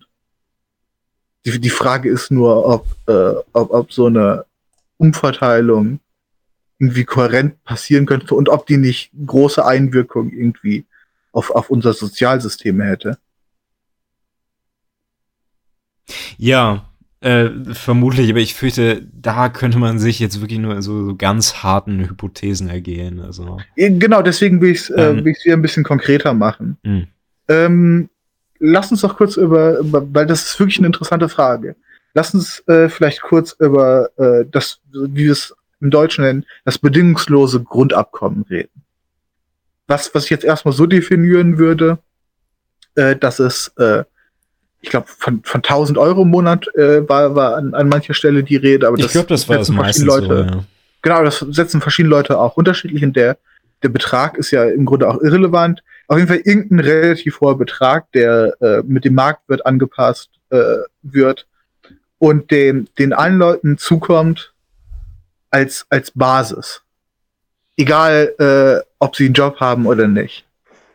Und das, äh, äh, das zu ersetzen, äh, äh, das als, als Ersatzmaßnahme für alle möglichen momentanen ähm, äh, Sozialleistungen, die wir im Moment haben. Ja. So also wenn ich mich richtig erinnere, ist ja dann auch wirklich der Gedanke, also dass die Leute ähm, sich dann auch selbst versichern sollen über diese Summe genau. und, und so weiter. Ja. Ähm, ich bin mir sicher, ob, ob alle, Leu alle Leute, äh, die, die dafür argumentieren, ähm, auch über äh, Krankenversicherung ähm, da eine Selbstversicherung annehmen würden. Wahrscheinlich aber viele, ja. Ja, aber das, das können wir ja als, als Punkt erstmal äh, rauslassen. Ähm, weil die, die interessante Frage, und wenn ich darüber argumentiert, äh, wenn ich darüber Argumentation sehe, äh, dann sehe ich natürlich Diskussionen über die einzelnen Zahlen, ne? weil sehr viel auch äh, argumentiert wird, dass äh, das vielleicht sogar billiger wäre als das, was wir jetzt haben. Ähm, aber der Haupt, das Hauptaugenmerkmal das Hauptaugenmerk, ich merk mal, äh, das darauf gesetzt wird, ist, was das, was so ein System mit der Motivation der Leute machen würde. Äh, und das erscheint mir auch wirklich, wirklich unklar. Ob das jetzt in so einem katastrophalen äh, Ausmaß enden würde, dass das wirklich unmotivierte Leute hast, die nur noch irgendwie vor technischen Geräten sitzen und halt auf ihren äh, Check warten, oder ein Großteil der Gesellschaft nicht trotzdem motiviert wäre, äh, sich Jobs, sich, sich Interessen zu suchen, die, die sie ausführen. Ja, was das angeht, ähm, es, es scheint es dann immer nur so eine Frage zu sein, wie optimistisch man gerade ist. Ne? Aber was, was das angeht für mich, ich würde sagen, dass, ähm, also es ist vielleicht nicht ganz so sinnvoll, ist das nur aus so einer rein ökonomischen Perspektive, sondern auch einfach aus einer ähm, so persönlichen, individuellen zu begreifen. Und Guck mal, ich, ich denke, wir haben gerne diese so etwas idealisierte Vorstellung von uns als Menschen, dass, ähm, dass wenn wir frei sind zu tun, was wir wollen, ne? Mhm. Dann werden wir irgendwie große Dinge machen. Ne? Also dann wird sofort irgendwie Kunst und Wissenschaft oder zumindest, keine Ahnung, irgendwie, äh, keine Ahnung, also wenigstens so Persönlichkeitsausdruck auch so in etwas kleineren Erscheinungsformen dabei rauskommen, ne? Mhm. Aber ich, ich fürchte halt wirklich, also viele Menschen äh, überschätzt man mit, mit sowas einfach nur. ich würde wirklich sagen, also nicht alle Menschen sind dazu fähig, eben weil es auch eigentlich, also historisch, immer nur so eine verschwindend geringe Menge an Leuten war, die irgendwie auch nur ansatzweise dazu in der Lage war, sich darüber Gedanken zu machen, hm, wie verbringe ich jetzt meine Mußestunden, ne? Also der Großteil der Menschheit war ja einfach immer gezwungen, pausenlos die ganze Zeit zu arbeiten, um nicht zu verhungern. Ähm, und um ehrlich zu sein, ich kann mir es also bei vielen Leuten nur sehr, sehr schwer vorstellen. Also, dass sie mit ihrer Freizeit irgendwas viel Sinnvolleres anzufangen wüssten, als, ja, was weiß ich, sich irgendwelches Trash-TV anzusehen. Also ich, äh, ich, ich würde mich auch vor einem äh, vollkommen grundlosen äh, Optimismus, äh, äh, äh, ich würde mich verwahren, einfach so einen grundlosen Optimismus da anzufahren. Ähm, aber ich, ich, ich glaube, ich habe da doch ein bisschen, bisschen mehr Vertrauen in die Leute, als du das vielleicht hast. Ähm, weil, woran man ja denken muss, oder was ich, was ich zumindest erstmal als, als Pro-Argument anführen würde, ist äh, äh, so ein Modell wie äh, die Maslow'sche äh, äh, Persönlichkeitspyramide. Keine Ahnung, wie man das Ding nennt. Erinnerst du dich an die richtige Bezeichnung? Weißt du, wovon ich rede? Die Maslow'sche Pyramide ja, ja, der menschlichen glaub, Bedürfnisse. Das kann gut sein, ich, ich erinnere mich, ja. Ich, Wo ich irgendwie ganz, ganz, ganz oben an der Spitze war Selbstverwirklichung, ne? Das war sie. Genau. Das genau. Die, ähm, ja. Und die, die, die Argumentation, die, die Maslow irgendwie durch Beobachtung macht, ist ganz stark runtergebrochen, missinformiert, ähm, dass es irgendwie Grundbedürfnisse gibt. Also Mensch will, will äh, essen, trinken, ein Dach über dem Kopf haben, äh, eine Toilette haben, in die er irgendwie seine, seine vulgären Fäkalnöte äh, äh, ausleben kann. Und äh, wenn die Sachen gedeckt sind, kommt es zur Entwicklung weiterer Bedürfnisse. Mhm. Und so weiter und so fort. Und äh, das Interessante ist, dass, dass dieser Punkt, der ganz oben steht, der Selbstaktualisierung, der Selbstverwirklichung, äh, den hat Maslow irgendwie erst sehr spät in, in der nachgearbeiteten äh, Form des Modells angefügt. Und ähm, ich, ich denke auch nicht, dass es ein Großteil der Leute erstmal wären, die sich äh, irgendwie cool engagieren würden und die coole Scheiße machen würden, wenn das das äh, bedingungslose Grundeinkommen äh, gäbe. Aber ich, ich habe doch zumindest so eine gewisse Hoffnung, dass, weil die meisten Leute oder sehr viele Leute halt wirklich tagtäglich auf dem Grind sind, irgendwie ihr, ihr, ihr äh, Leben, ihren Lebensstandard auch in minimaler Form abzusichern. Mhm. Dass es, dass es schon äh, zu äh, zu, zu mehr Verwirklichung kommen würde. Vor allem, was man ja auch nicht unter, äh, unterschätzen darf, und da hätte ich die wirkliche Hoffnung, aber vielleicht würde sich das auch anders herausstellen. Wir betrachten jetzt erstmal äh, das auf, de, äh, auf der Ebene der Individuen, ne? So einzelne Leute, die dann auf einmal plötzlich Zeit haben. Mhm. Aber vielleicht würde dadurch ja auch kulturelle Veränderung eintreten. Und ähm, Leute würden sich irgendwie viel mehr zusammenfinden, weil sie jetzt äh, äh, Zeit haben und würden irgendwie anfangen, miteinander irgendwelche Projekte zu organisieren. Also. Das ist gut möglich, ja. Also um das so ein bisschen romantisch zu formulieren, könnte man sagen, dass sobald ein Mann nicht mehr gezwungen ist, äh, im Schlamm zu wühlen, kann er zu den Sternen aufsehen. Ja, das, hast, das ist also, sehr poetisch. Ja. Ja, also insofern vielleicht. Ich meine, wir wissen, was das angeht, natürlich auch nicht. Ich, ich meine, wir äh, haben, ob das möglich ist, ne? Wir haben gewissen äh, in einer gewissen Weise zumindest äh, Vergleichsmöglichkeit. Ähm, ich, ich krieg die, ich krieg die genauen Zeitabschnitte nicht mehr hin, aber äh, eine gute Zeit nach, äh, nachdem die Industrialisierung passiert ist, äh, sind ja vor allem in Deutschland, äh, hat sich ja sowas wie eine, wie, wie Clubs entwickelt. Äh, in Teilen auch staatlich äh, an, angeregt. Also sei es jetzt irgendwie Sport oder andere Sachen weil Leute ja. irgendwie organisiert gearbeitet haben und jetzt, wo es ihnen ein bisschen besser ging, sie Möglichkeiten dazu hatten, irgendwie ihre Freizeit mit anderen zu organisieren. Ja, aber ich meine, da muss man sich ja fragen, ich meine, das, das Ganze lag ja nicht zwangsläufig daran, dass die Leute einfach nichts Besseres zu tun hatten, ne? Aber es, ist, es, es hing halt damit zusammen, dass es ihnen besser ging im Sinne von, es standen insgesamt mehr Ressourcen zur Verfügung. Ja, aber die Zukunft, die wir skizzieren, in der passiert das ja mehr oder weniger indirekt. Also weil es äh, Ressourcen im Sinne von Arbeit auch, ne? Mhm. Also weil es so viel Automatisierung gibt, äh, müssen Leute jetzt halt nicht mehr so viel schuften. Ja. Okay. Lass uns, doch noch aber, lass uns doch aber Folgendes nochmal äh, überlegen. Also ja. auch die, diese ganze Überlegung, äh, ob die Sozialdemokratie das denn überhaupt ermöglichen könnte. Ne? Weil zum Beispiel eine Sache, bei der ich mir relativ sicher bin, also die auf jeden Fall ein relatives Faktum ist, nicht nur in mhm. Deutschland sogar, also sondern in Europa allgemein ist, dass die Sozialdemokratie mehr oder weniger stirbt. Also ist es in Deutschland so, ist es in Holland so, ähm, es ist in, Holland? Ja. Äh, es ist, es ist Warte, kannst, kannst du das ausführen? Weil ich weiß nicht, worauf du dich da beziehst. Äh, ja, und zwar, also das ist die Partei der Arbeit, äh, stürzte bei den vergangenen Wahlen im Frühjahr von 24,8 auf 5,6 Prozent, äh, 5,7 Prozent ab. Sag das nochmal bitte.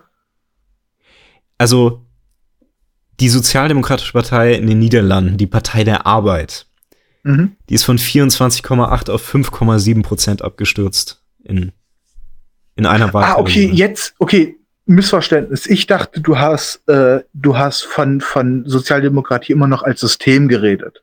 Ja gut, also jetzt, Parteien, die, den, die, die Manifest äh, deren Manifestation im tatsächlichen politischen Prozess, ne?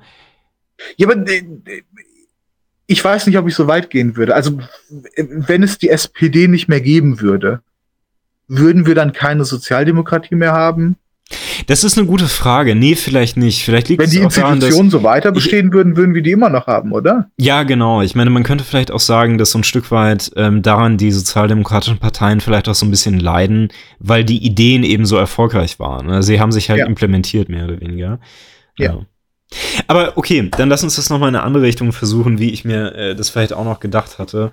Und zwar so in die Richtung, dass wir hatten ja schon mal angeklungen, so was soziale Gleichheit angeht, ne, leben wir jetzt auch nicht zwangsläufig in den allerbesten Verhältnissen. Ich habe es zwischendurch mal, mhm. äh, mal nachgesehen. Wir haben einen Gini-Koeffizienten von, glaube ich, 4,3.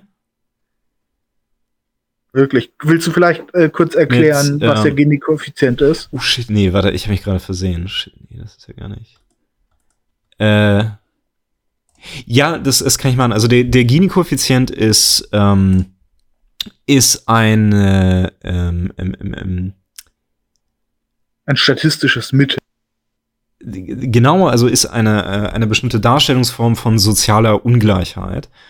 Und ähm, wie das funktioniert ist, also das, der ähm, Koeffizient ist immer eine Dezimalzahl, die sich bewegt zwischen 0 und 1. Eine 0 würde bedeuten, dass ähm, jedes Mitglied des Kollektivs, das gemessen wird, exakt das gleiche besitzt. Und eine Eins würde bedeuten, dass eine, äh, ein einziges Individuum alles besitzt, also alle Ressourcen in dem, ähm, in dem äh, Kollektiv. Was auch allein schon, äh, also in gewisser Weise theoretisch eigentlich schon nicht möglich ist, aber ja. Ähm, ich habe jetzt die, die komplette Gleichverteilung ist ja theoretisch auch nicht wirklich möglich. Also die, die beiden Extremer sind irgendwie äh, theoretische Konstrukte, die dadurch halt irgendwie nützlich sind, dass sie halt extrem sind. Ja, wobei das Null, würde ich sagen, ist ja gar nicht so absurd, ne? Aber ähm, also das Eins ist tat, also die, die Eins ist tatsächlich äh, auch theoretisch eigentlich nicht möglich, weil es ja bedeuten würde, dass, also wenn, wenn alle anderen nichts haben, ne, dann würde es ja mhm. bedeuten, mhm. sie könnten sich nicht mal selbst versorgen. Sie könnten nicht mal am Leben sein. Das heißt, sie könnten kein tatsächliches Wirtschaftssystem bilden ja. auf dem das alles basieren kann. Ja, genau. Ja. ja. Vielleicht ist eins, eins wirklich noch absurder. Ja, nee, ich, ich habe gerade nachgesehen. Äh, also tatsächlich, ich weiß nicht, unser Gini-Koeffizient ist gerade gar nicht so krass. Der von 2017, ähm, ich, ich kann das übrigens auch gerne verlinken in der in der Infobox. Der von ja. 2017 liegt bei 0,21, äh 0,29. Äh, das ist gar nicht mal so krass. Also das ist jetzt unser nationaler äh, Gini-Koeffizient. Mal so zum Vergleich, ich glaube, der, ähm, der Gini-Koeffizient in Deutschland vor dem Ersten Weltkrieg lag bei so ungefähr 0,7. Also. Ja, da, ja. darüber, äh, haben wir in unserer Vorbesprechung ja viel geredet, dass äh, Krieg und, und Katastrophen irgendwie so die gle großen Gleichmacher der Zivilisation sind. Ja. Also wenn irgendwie katastrophale Zustände sind, dann äh, passiert dadurch eine größere Gleichverteilung. Ja, ich, ich hatte kurz darüber geredet, so in Anlehnung an das Buch von äh, Walter Scheidel, ähm, The Great Leveler, in, ja. in dem er das Groß, ausführt. Großer Shoutout an, an ihn. Er hat es äh, nötig von einem obskuren Podcast. Definitiv, er darf, darf seinen Lehrstuhl jetzt bestimmt noch ein Jahr länger behalten. Ja, wie heißt er? Walter Scheidel. Yo, Shoutout an meinen Man, Walter Scheidel. Ja, da irgendwo in Princeton. Okay. Ähm, ja, genau. Also, aber das Ding ist jetzt natürlich, äh, also es ist, wenn ich mich nicht irre, also gar nicht mal so übel, aber es ist natürlich noch verbesserungswürdig. Ne? Und mhm. was ich mich so gefragt habe mit der Sozialdemokratie, und zwar gerade in Bezug auf das, was wir gerade besprochen hatten. Ne? Normalerweise, um wirklich soziale Ungleichheit zu leveln, braucht es irgendwie große Dinge. Und die Sozialdemokratie macht ja gerade das nicht. Also sie will ja eigentlich gerade nicht am System rütteln. Es gibt da so einen ja. Grundsatz, äh, den die SPD immer hatte, also auch gerade, also auch schon vor dem Ersten Weltkrieg, denke ich, der lautete, also die SPD ist eine revolutionäre, aber keine Revolution machende Partei. Ja. Also ich quasi glaub, das den sogar Grundsatz, ein Motto für die gewesen. Ja, ja. Äh, also der, der Grundsatz ist quasi, okay, äh, wir wollen Dinge verändern, aber wir wollen sie nicht gewaltsam oder absolut grundsätzlich verändern. Und man könnte ja. sich natürlich fragen, hilft das denn auf lange Sicht gesehen überhaupt irgendwas? Oder ist das quasi einfach nur, keine Ahnung, ähm, halt irgendwie nur so, so, so, so ein bisschen Bullshit, schöne Worte und irgendwie so ein paar, äh, ja, so, so schöne soziale Pflaster, aber letztendlich kommt dann eigentlich nichts dabei raus als die Harzgesetze. Mhm. Und im, im Zuge dessen, ich glaube, das wird auch noch so ein wiederkehrendes Motiv wieder sein, aber könnte man natürlich fragen, äh, fördert die Sozialdemokratie nicht eigentlich einfach nur den Status quo im Wesentlichen? Ja, bei der Evaluation dieser Frage äh, müsste man halt irgendwie eine Position haben, wie schlimm der Status quo oder wie gut der Status quo jetzt halt ist. Ja, eben, also ähm, aber kann man natürlich sagen. Weil du die Harzgesetze so genannt hast, ich ja. habe neulich eine, eine Diskussionsrunde über die gesehen. Und was mir wirklich nicht bewusst war, weil ich in der glücklichen Lage bin, äh, auf diese Gesetze nicht zurückgreifen zu müssen, ist, dass es dem Staat möglich ist, äh, falls man äh, äh, nicht zu so und so viel Anmeldungen beim Arbeitsamt geht, einem unter die gesetzlich gesetzte Grundsicherung ähm, äh, das Geld zu kappen. Mhm. Also dass eigentlich ein Satz, von dem gesagt wird, den muss jeder zum Leben haben, gekattet werden kann. Was ja, äh, ja man kann sich jetzt irgendwie drüber streiten. Es, es gibt äh, ziemlich viele Leute, die äh, für die Arbeit als, als äh, irgendwie fast schon moralischer Wert sehr wichtig ist. Ähm, aber zumindest äh, sozialdemokratischen Ideen äh, widerspricht es ja. Äh, äh, für, für, vielleicht nicht, weil auch die Sozialdemokraten äh, äh, Arbeit äh, als sehr wichtig ansehen. Ähm, aber die, dieses, wir setzen den Maßstab der indirekt was mit Menschenrechten zu tun haben kann und der nicht untercuttet werden äh, sollte. Und den untercutten wir. In, in dem Ausmaß sehe ich, sehe ich das schon als, als widersprüchlich an. Ja, vor allen Dingen, weil äh, es in dem Zusammenhang ja auch ähm, äh, dann auch wieder so ein riesiges Problem mit, äh, mit Bürokratie und so gibt. Ne? Ich kenne das Problem genau. deswegen so ein bisschen, weil ich in der Kanzlei gearbeitet habe, die sich auch mit äh, mit Sozialrecht beschäftigt hat und da auch regelmäßig Leute da waren, deren, ähm, deren Leistungen äh, gekürzt wurden äh, wo das dann häufig auch damit zu tun hatte, dass es dann irgendwelche Schwerbehinderten waren, die eigentlich äh, durchaus ein Anrecht darauf hatten, dass, ähm, naja, dass sie sich zu gewissen Arbeiten nicht melden mussten, aber äh, das dem Amt klar zu machen, war halt ein Riesenproblem. Ja. Äh, wofür sie sich dann halt auch Rechtshilfe suchen mussten, was im Zweifel äh, da große Probleme verursacht hat. Also ähm, es ist ja alles andere als perfekt, dieses System. Also ich, ich glaube, das war ja auch eins der, äh, der, der Argumente von Leuten, die für eine Grundsicherung argumentiert haben, dass halt gesagt wird, wenn wir einfach nur die ganze Bürokratie, äh, Bürokratie rausschneiden, dann sparen wir dadurch schon so viel Geld ein, weil diese ganzen Gerichtsverhandlungen, diese ganzen Ämter gar nicht existieren müssen. Hm. Ja gut, irgendwas würde vermutlich schon existieren. Ne? Also aber eben nicht so viel, also klar. Ja, also wenn man, wenn man irgendwie den Organisationsaufwand äh, vergleicht von einer Stelle, die einfach nur an, an eine feste Anzahl von Geld Leuten raushaut, ja. genau Geld raushaut, dann ist das jetzt nicht so. Ja, vermutlich so nicht, aber ich meine, also auch, auch, auch dabei, also darfst du ja nicht vergessen, äh, zum Beispiel, es müsste eine Stelle geben, die äh, auch zum Beispiel beaussichtigt, dass da kein Betrug passiert, also dass nicht irgendwie mhm. eine Person irgendwie das Geld von fünf einstreicht oder so. Aber die müssen ja auch äh, jetzt existieren, also da hinsichtlich ja, ja, äh, klar. klar. Thema vom also Arbeitsaufwand ja erstmal vergleichbar. Es ist schon richtiger, also es wäre auf jeden Fall geringer, ja. Ja, wie gering, wie gesagt, ich, ich äh, will hier nicht die Illusion äh, vorspielen, dass ich irgendwie Einblick auf dieses konkrete Zahlenmaterial hätte. Ja, wie äh, gesagt, ja. Nur nur als Widerspiegelung der Argumentation. Ja.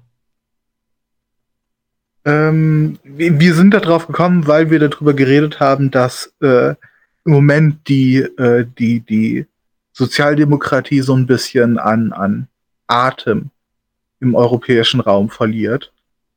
Ja. Wegsterben okay. hast, hast du es, glaube ich, eben gerade genannt. Ich weiß nicht, ob ich so weit gehen würde. Ich würde zumindest sagen, dass sie jetzt seit einiger Zeit wirklich schon in der Krise steckt. Ja, ich meine, man kann auch sagen, dass sie krank ist oder was weiß ich.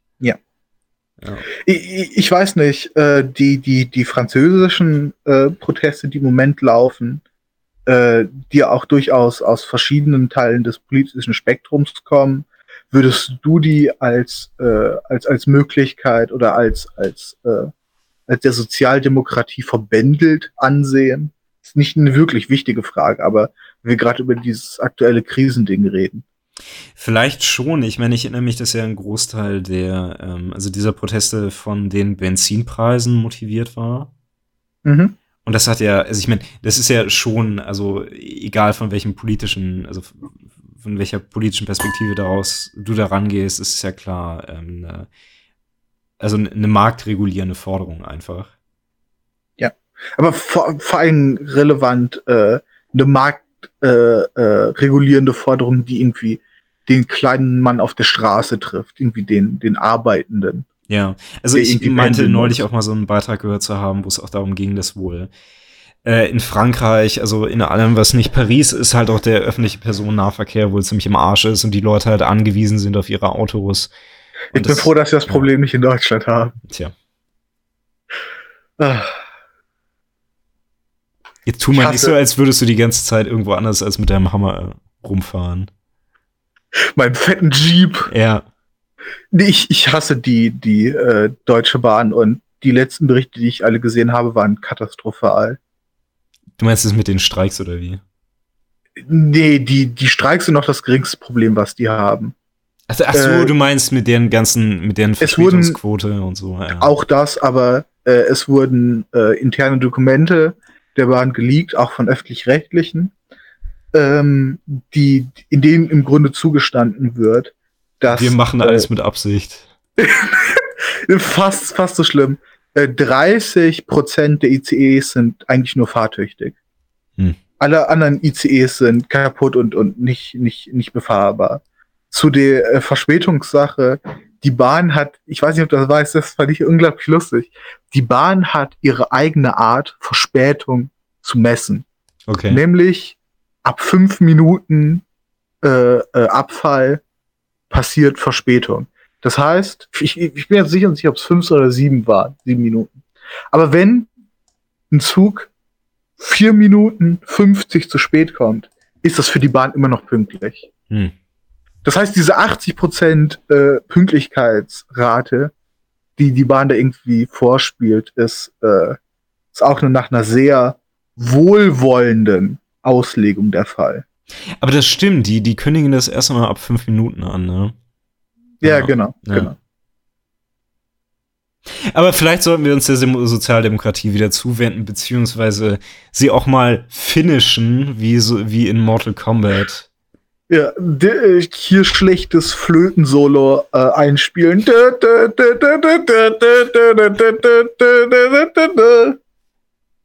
Ich glaube irgendwie so. War sehr, sehr berührend. Gegen, gegen Mortal Kombat. Ja. Nee, also ich, ich weiß nicht, also insgesamt, äh, und ich bitte jetzt darum, mich alle in den Kommentaren einen ganz schlimmen Ideologen und Demagogen und sonst was zu nennen, aber insgesamt ist Sozialdemokratie, glaube ich, eine ganz gute Sache. Ähm, ich, vielleicht gerade so in dem demokratischen Prozess, deren, äh, also mit dessen Fehlern wir uns ja jetzt auch so ein bisschen beschäftigt haben, ist sie vielleicht auch noch mal so besonders gefährdet, ähm, korrumpiert zu werden irgendwie in gewisser Weise. Das kann ich mir jedenfalls vorstellen, gerade um ähm, ja, also wenn es darum geht, äh, eher so nicht die radikalen Lösungen zu suchen, sollten die tatsächlich mal nötig sein. Aber ja, ja. obwohl das wirklich was ist, wenn man darauf eine Antwort finden äh, wollen würde, dann müsste man wirklich sehr viel Zeit darauf veranlassen. Weil, um zu sagen, ob es jetzt anfälliger, also ob Sozialdemokratie anfälliger oder weniger anfälliger als andere soziale Systeme für Korruption ist, ist, äh, so müsste man die anderen Systeme halt sich angucken. Ja, gut, ja, ja. Ich weiß nicht, du hast. Man müsste äh, irgendwie Korruption äh, irgendwie messbar machen was ja, möglich ist, was ein fuckiger Clusterfuck ist. Ja, vermutlich schon. Nee, äh, also du, du hast schon recht, also insgesamt, äh, also der Vorwurf, dass Korruption innerhalb eines Systems irgendwie möglich ist, das ist vielleicht so ein bisschen redundant, weil es auch irgendwie ein bisschen selbstverständlich ist, aber ja. Ja, also Korruption ist einfach äh, ein ziemlich, ziemlich menschliches Problem. Ja, klar, also vor allen Dingen auch ein Problem in, also in definitiv jeder Gesellschaft, auf jeder Ebene. Ja. Tom, bist du korrupt? ja, ich, äh, ich, ich bin der Ausgeber der, der, der Kryptowährung Tomcoins. Und äh, ich, ich habe künstlich die, die Menge der Tomcoins gecapped und ich halte äh, die doppelte Menge der gecappten Menge und warte jetzt irgendwie, dass jeden Tag, dass der Preis hochgeht, damit ich den Markt sprengen kann und riesiges echtes Geld gewinnen kann. Alter, wie kannst du. ich Tomcoin ein. Wie, ein wie, wie kannst du, wie, wie, kannst du es wagen? Wir haben doch schon lange beschlossen, äh, dass Snobcoins jetzt ein Ding werden sollen. Ich weiß nicht, Tomcoins sind irgendwie äh, knackiger, fand ich. Das finde ich nicht. Du, du, hast ja die Möglichkeit, so wie alle anderen Gestörten der Welt auch, deinen eigenen Kryptocoin äh, aufzumachen, den halt niemand haben will. Ja. Ja, wobei, naja, zumindest als Meme hat es sich ja auch irgendwie erledigt, ne, aber naja. Ah, ich weiß nicht, ich, ich meme das immer noch sehr gerne. Knob? Ja. Surfst du auch auf der Blockchain? nee, zum Glück mache ich das nicht. Okay. Okay. Ja, Themenbruch. Harter Cut. Nee, aber willst du noch was zu dem Thema sagen, oder? Äh, nein, also vielleicht, vielleicht ganz kurz. Ja. Ähm, oh, weil, weil wir, wir versuchen ja wirklich die, die ganzen ironischen Mauern, die man um sich rumbaut, ein bisschen einzureißen. Zumindest, und ein bisschen, zumindest heute mal, ja. Genau, und, und ein bisschen, ein bisschen echt zu sein, ein bisschen Wahrheit walten zu lassen. Ähm, ich finde äh, äh, Sozialdemokratie auch eine gute Sache, aber nicht einfach nur vollkommen pur äh, aus, aus irgendwie einer theoretischen Überzeugung der Größe irgendwie dieses Systems, sondern weil die spezifische Ausprägung, in der wir leben, mir nicht schreckliche Sachen angetan hat. Und, äh, und, und ich ganz pragmatisch damit im Moment ganz gut leben kann. Ja. Also nee, ich, ähm, muss da, ich muss in dem Zusammenhang und im Zusammenhang auf viele andere politische Sachen einfach zugeben, dass meine Perspektive eine, eine wirklich sehr egoistische ist, dass es für mich relevant ist, wie es mir vor allem geht und im nächsten Punkt, wie es den Leuten geht, die, die um mich rum irgendwie existieren. Hm. Und äh, wenn es jetzt ein, ein theoretisch perfektes System geben würde, wo, ich jetzt irgendwie für kämpfen könnte und dafür eine Revolution durchführen würde, müsste, um irgendwie dieses perfekte System zu etablieren, äh, es gibt eine gute Wahrscheinlichkeit, dass ich das nicht tun würde. Es ist so reaktionär von dir, unglaublich. Es ist ja noch nicht mal reaktionär. Doch. Es, es ist, ist, doch, es ist präventiv reaktionär. ähm, aber ich, ich denke, du hast recht. Also es ist vielleicht auch schon so eine Sache, die man aus unseren Überlegungen vielleicht schon so ein bisschen festhalten kann, dass alles, was wir jetzt hier besprochen haben, also sowohl den sozialen Part als auch den demokratischen Part, ist es keine schlechte Sache, vor allen Dingen gerade jetzt, aber es ist nicht das Ende der Geschichte. Ja, oder irgendwie so das, das absolut Richtige nach Hegel Bam, oder so ein Scheiß. Du hast den Fukuyama noch reingekriegt. Das Ende der Geschichte, aber es ist, liberale, liberale Demokratie. aber Fukuyama hat doch gesagt, dass das das Ende der Geschichte ist, oder? Ja, genau. Und du, du hast halt, du hast halt die Negation davon gebracht. Gut, ja, siehst du, dann habe ich auch noch das gemacht. Wobei das halt auch so, so, so eine faule Sache ist, weil es sagt doch irgendwie seit, seit 15 Jahren nur jeder, Genau. dass Fukuyama ein Idiot ist, oder? Nein, Fuku, Fukuyama ist selbst kein Fukuyama ist mehr. Also der hat auch seit, vor allem seit China so erfolgreich ist, äh, hat er, soweit ich weiß, die, äh, die, die Position nicht mehr vertreten. Äh, der wird halt immer, wenn es um diese Themen geht, als, äh, als, als Extremposition äh, halt irgendwie benutzt. Und ich meine, wenn wir in 2004, 2005 leben würden, ne, Ja. könnte man es ja vielleicht auch noch mit ein bisschen mehr Überzeugung sagen, oder? Ja, meine, wenn man, wenn man sich auch so ein bisschen, vor China. wenn man sich auch so ein bisschen äh, halt Scheuklappen gerne aufsetzen möchte, ja klar. Also auch damals. Nee, ich, ich weiß wirklich nicht, ob Scheuklappen sind. Ich meine, es, es wäre doch irgendwie gut, wenn, äh, wenn sich irgendwie jetzt herausstellen würde, dass, äh, dass, ne, äh, dass das ein liberaler Kapitalismus, nenne ich jetzt mal, mit irgendwie einer Sozialdemokratie dran gebunden das Beste ist und dass irgendwie langsam aber sicher alle Staaten anfangen, das zu adoptieren. Ich meine, wir wissen, dass man, äh, dass man Kapitalismus auch ganz anders leben kann, so mit asiatischen Werten, wie man das ja manchmal sagt. Hm. Jetzt bei China, aber äh, meine, es wäre, es, es, es wäre zumindest eine, schön gewesen, wenn das der Fall gewesen wäre. Ja. Tja. Kann Okay, nichts machen, ne?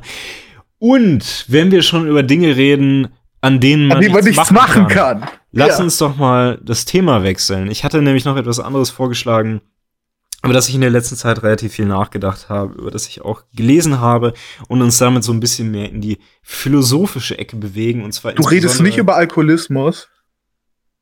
Alter, ich habe doch gesagt, dass wir darüber jetzt nicht mehr.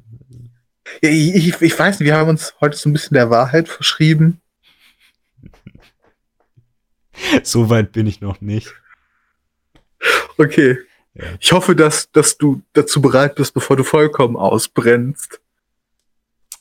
Das wird nicht passieren. Ich habe nur zwei Du hast- Pull, ich habe nur zwei Pullen ausgetrunken, seit ich mich hier dafür hingesetzt habe. Ja, du hast, du hast Leber aus Stahl. ja. Übrigens, Stahl. ja. Mögliche Arbeitgeber, die ihr das hier hört oder deren Bots diesen Podcast durchsuchen, das war nur ein Scherz. Ja, äh, es sind die harten Drogen, die eher das Problem sind. Ja. Okay. Nein, wo- worüber ich gerne reden möchte, ähm, und das bringt uns so ein bisschen mehr in die philosophische Ecke, das ist die Stoa. Was natürlich gar nicht mehr so einfach ist, weil die, die Stoa ja so eines der, eine der großen Schulen der antiken Philosophie ist. Aber Ja, komm, du kannst jetzt ja schon mal über 400 Jahre extrem diskutierter Philosophiegeschichte reden. So, das kann er jetzt ja machen. Ja, gut, dass ich meine ganzen äh, Notizen für die Vorlesung noch dabei habe, ne, die ich Ja, morgen ja. halte darüber. Ähm, nee, also das Ding ist, ich, ich würde sagen, an sich kann man die Stoa gar nicht so, also es ist gar nicht so schwer, die Stoa zu erklären. Und zwar, okay, wie viel antike Philosophie ist sie ähm, an der Frage, ist sie, an, genau, aber ist sie auch an der, also an der Frage auf das Glück ausgerichtet. Also es geht um äh, um das Lebensglück. Ne? Also wie ja zum Beispiel auch, äh, also Aristoteles hat ja auch danach gefragt, relativ prominent. Aber die Stoa hat eine, ähm, äh, eine etwas andere Antwort darauf. Und zwar, ich, man kann vielleicht mal so ansetzen, dass, also das Ganze ist ja so ein Stück weit ähm, eine Entwicklung aus dem Epikureanismus, ähm, der ja noch gesagt hat, jedenfalls prinzipiell, okay, Glück, das funktioniert, wenn ich mich an den guten Dingen orientiere und die schlechten Dinge von mir fernhalte. Ja, aber vor allem äh, äh, war Glück bei den Epi Epikureern sowas, was, äh, was man irgendwie im Gleichgewicht halten muss. Genau. also irgendwie ja. Essen ist eine gute Sache, aber du sollst nur so viel essen, bis du satt bist. Mhm. Kein, kein bisschen mehr. Was dann in der praktischen Anwendung zu, zu einigen seltsamen, unorthodoxen Sachen geführt hat, aber wir wollen über, über Stoa reden, nicht über die Epikurianer. Ja. Die Epikureer. Ja, über Epikur, wie auch immer. Ja. Egal. Die, die, also die Stoa ist in gewisser Weise eine Weiterentwicklung davon. Und ich denke, man kann sie ganz gut mit dem folgenden Kern, ähm, also man kann sie folgendermaßen ganz gut in ihrem Kern darstellen. Mach dein Glück nicht von Dingen abhängig, auf die du keinen Einfluss hast. Das heißt, all die Dinge in deinem Leben, die du nicht kontrollieren kannst, also zum Beispiel, ob du reich bist oder nicht, ob du krank bist oder nicht, in gewissen Grenzen, ob du erfolgreich bist oder nicht, ob dich irgendein Mensch liebt oder nicht. Davon darfst du dein Glück nicht abhängig machen, sondern du musst nur versuchen, ähm, es darauf zu begrenzen, was du kontrollieren kannst. Und ich denke, wenn man diesen Gedanken fortsetzt, dann gibt es eigentlich gar nicht so sehr viel, was man kontrollieren kann. Was man immer hauptsächlich kontrollieren kann, das ist die, äh, die eigene Perspektive auf die Dinge. Genau, und ähm, das ist, das vielleicht sollten wir, sollten wir ja noch was klar machen. Äh, die, die äh, Stoiker äh, hatten eine, eine sehr spezifische Perspektive auf das, was man kontrollieren kann. Zum Beispiel bei der Aufzählung, die du eben gerade gebracht hast, äh, könnte man jetzt naiv äh, aus, aus einer heutigen Perspektive sagen, wie, ich kann doch an meinem Erfolg arbeiten. Ich, ich kann doch an meinen Beziehungen arbeiten. Ich kann doch auf all diese Sachen einwirken. Ich kann mich irgendwie gesünder ernähren und so ein Scheiß. Genau, genau. Ja. Äh, die, die Stoiker ähm, würden das auch nicht bestreiten, aber nehmen darauf trotzdem eine, äh, eine gewisse andere Perspektive an. Auch die Stoiker würden sagen, es ist irgendwie gut, sich um seinen Erfolg zu bemühen. Aber sehr viele Leute verfallen in Sorge, ob die Sachen, die sie tun, ausreichend sind und ob es nicht andere Dinge geben könnte, die man zu seinem Erfolg tun kann. Und da würden die Stoiker sagen, das ist zu viel. Du bist eingeschränkt in dem, was du tun kannst und vor allem eingeschränkt auf deine Perspektive. Und die Perspektive ist wirklich das, an dem du arbeiten kannst. Ähm, was, was auch noch relevant ist, ist, äh, und wo, wo drin sich das nochmal spiegelt, ähm, die, äh, zumindest in vielen Teilen, waren die Stoiker davon überzeugt, dass du äh, nur eine gewisse eingeschränkte Kontrolle über den Körper hast. Also du kannst ihn natürlich trainieren, sehr viele stoische Praxen, äh, Praxen, pra Praxen äh, bestanden auch daraus, Diäten zu halten, körperliche Anstrengungen zu unternehmen. Aber wenn ich mein Bein verliere, dann soll ich aus stoischer Perspektive mich nicht darüber aufregen, dass ich mein Bein nicht mehr habe, sondern ich, ich soll es akzeptieren und mich äh, meine Perspektive so abändern, dass ich damit gut leben kann. Hm. Tut mir leid, dass ich, dass ich so ein bisschen äh, einen Keil in deine Ausführung getrieben habe. Nee, nee, äh, gar nicht. Das ist auch äh, definitiv gut äh, zu ergänzen. Ähm, ich, ich denke, so ein Teil da stückweise vielleicht auch zur philosophischen, äh, zu, zur philosophischen, zur stoischen Ethik, ähm, weil es da durchaus auch gewisse Veränderungen gab. Ich denke, man kann sagen, dass gerade in der früheren, äh, in der früheren Stoa ähm, noch eine um einiges härtere ähm, Affektkontrolle gefordert wurde. Ähm, es gibt hier also Unterscheidungen, die ich kenne von, also dass die äh, Stoa führen sollte zu einmal der Freiheit von Leidenschaften. Das nennt sich die Apathea. Äh, zur Selbstgenügsamkeit, äh, also der Autarkie, also Autarkie, äh, und zur Unerschütterlichkeit, so wird es in der Regel übersetzt, zur Ataraxie. Ähm, was natürlich auch erstmal ein bisschen schwierig ist, würde ich sagen, gerade so aus moderner Perspektive, weil ähm, wir wissen, es ist nicht zwangsläufig gesund, gewisse Dinge zu unterdrücken. Also das ist so eine so eine so, eine, so ein Geschenk der Psychoanalyse. Ne? Shout out to my man Freud. Genau, ja, also wir wissen. Adler. Willst du noch mehr Shoutouts machen? Äh, Jung, äh, fuck, ich kenne wirklich nur sehr wenige Psychoanalytiker. Ach, setz, ähm, noch, setz noch Lacan rein, einfach nur so.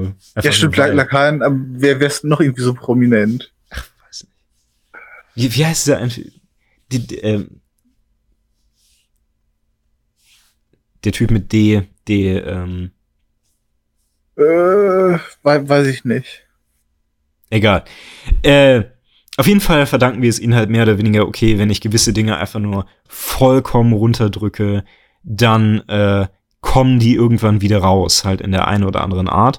Aber ich denke, ähm, also das ist auch der Grund, also weshalb man sehen muss, die Store ist ein ziemlich großes Lehrgebäude. Es gibt da viele verschiedene Ansichten zu und ich denke, es gibt auch äh, gute historische Möglichkeiten, solche Fehler auszubügeln. Ich kann mal äh, einen Kurs. Das ist vor allem Inhalt der, der älteren Store vor allem noch. Das, was ich jetzt gerade zitiert habe. Ja, ich kann ein Stück neue Store zitieren. Warte mal kurz.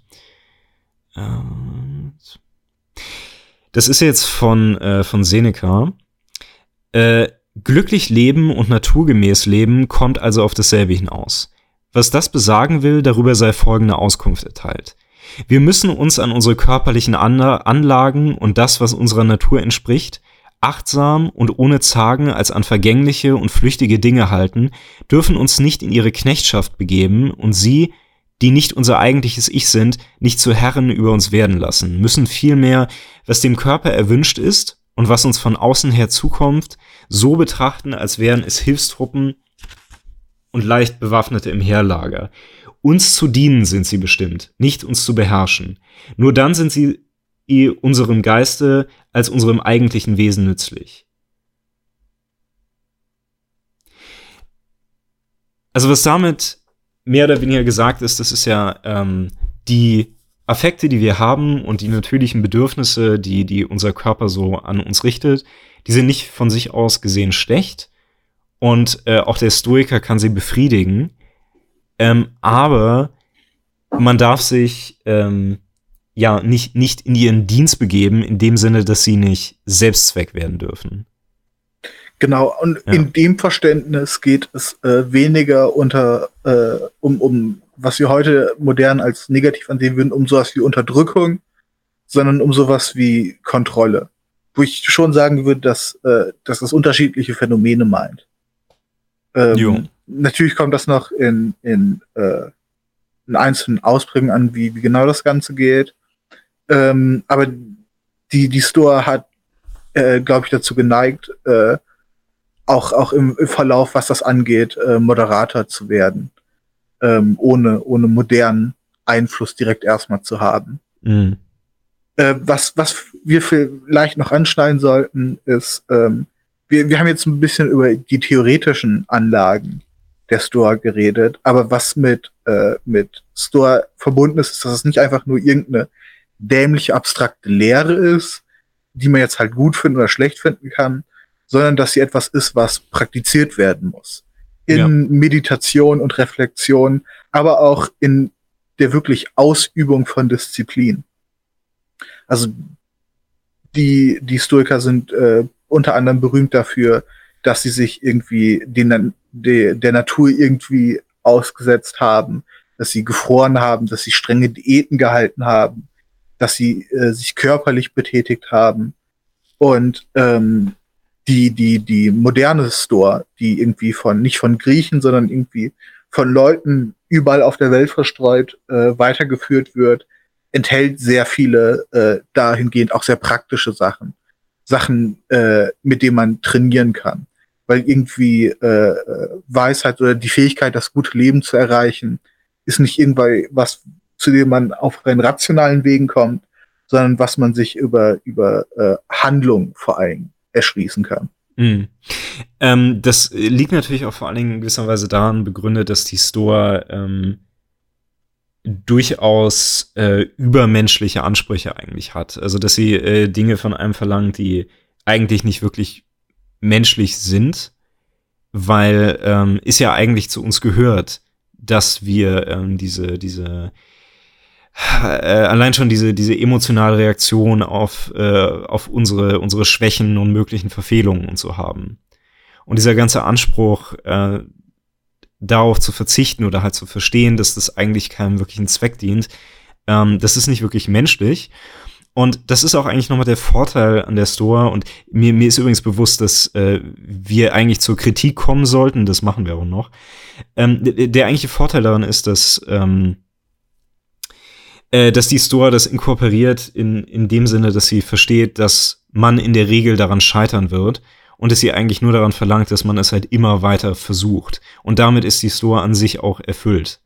Also im Prinzip ist sie nichts anderes halt als ein lebenslanger Versuch, was das angeht. Ich, ich würde das sogar noch, äh, noch anders und vielleicht sogar drastischer formulieren, ähm, dass man den, den, äh, den, den, an, äh, den, den Ansprüchen der, der Store nicht einfach mal gerecht werden kann.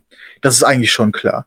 Sondern falls man den überhaupt gerecht werden kann, dann erst durch, äh, durch langjährige Praxis. Ähm, aber die, die Store ist nicht einfach irgendein abstraktes Ideal, was man vielleicht aus moralischen Gründen irgendwie halten sollte, sondern sie ist etwas, was gerade dadurch attraktiv wird, dass wenn man sie anwendet, dass man für sein persönliches Leben äh, heraus äh, gute Effekte sieht und dass man deswegen weiter äh, nach ihren Idealen strebt. Mhm. Ähm, und dass sich deswegen vielleicht dieses, dieses äh, Problem von, ja gut, ich reiche dem Anspruch da jetzt nicht aus, äh, warum soll ich das denn weiter fortführen? Äh, nicht weiter stellt, na, weil, weil es eben Vorteile bringt. Und, ja, wir äh, sind ja eben schon wieder auf der pragmatischen Ebene, wie eben ja. schon. Ne? Also es ist, ich, ich denke tatsächlich, also ich will mich da jetzt auch selbst nicht überschätzen, aber ich, ähm, äh, ich, ich würde sagen, also dass äh, allein schon wirklich diese Perspektive auch durchaus durch ähm, äh, durchaus schon so wirklich viel zu meiner Gelassenheit beigetragen hat, zu meiner persönlichen Gelassenheit, soweit das geht. Mhm. Ähm, die Sache ist halt die, soweit das halt nicht funktioniert, äh, widerspricht das dem Grundsatz halt wirklich in keinster Weise. Ja. Also man, in einer gewissen Weise ist es ist ja auch klar, weil wenn wir es als Ideal formulieren wollen, ne, was ich denke, ja. was man über die Store nicht machen muss, aber was man, äh, was man über sie sagen kann, dann kann man Idealbild ja nicht als falsch herausstellen. Weil das ist ja eben gerade nicht das, was ein Idealbild ist, das ist, das ist was ist, was wirklich verwirklichbar ist.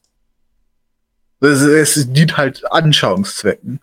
Zumindest so würde ich das Ganze jetzt erstmal sehen. Im Prinzip, ja. Aber, aber wir sind damit halt auch schon wieder ein Stück weit bei einem Punkt, den wir eben schon mal angesprochen hatten, nämlich bei einfach dem Pragmatischen. Ne? Ja. Und zwar also einfach lass, der Sache, dass, dass es eine sinnvolle Sichtweise ist, weil es einfach funktioniert. Genau, lass, äh, lass hierbei noch von mir kurz befragen. Ähm, hältst du denn einfach die, die Überzeugung, äh, die, die das Stoische predigt oder äh, praktizierst du praktisch auch äh, äh, aktiv? Also die, die Methoden, die die Stoa benutzt, sind ja sehr verschiedentlich. Weißt du, was ich meine? Ähm, das Ding ist, ich, ich versuche das in der Reflexion auf jeden Fall anzuwenden ja. und ich denke, das funktioniert.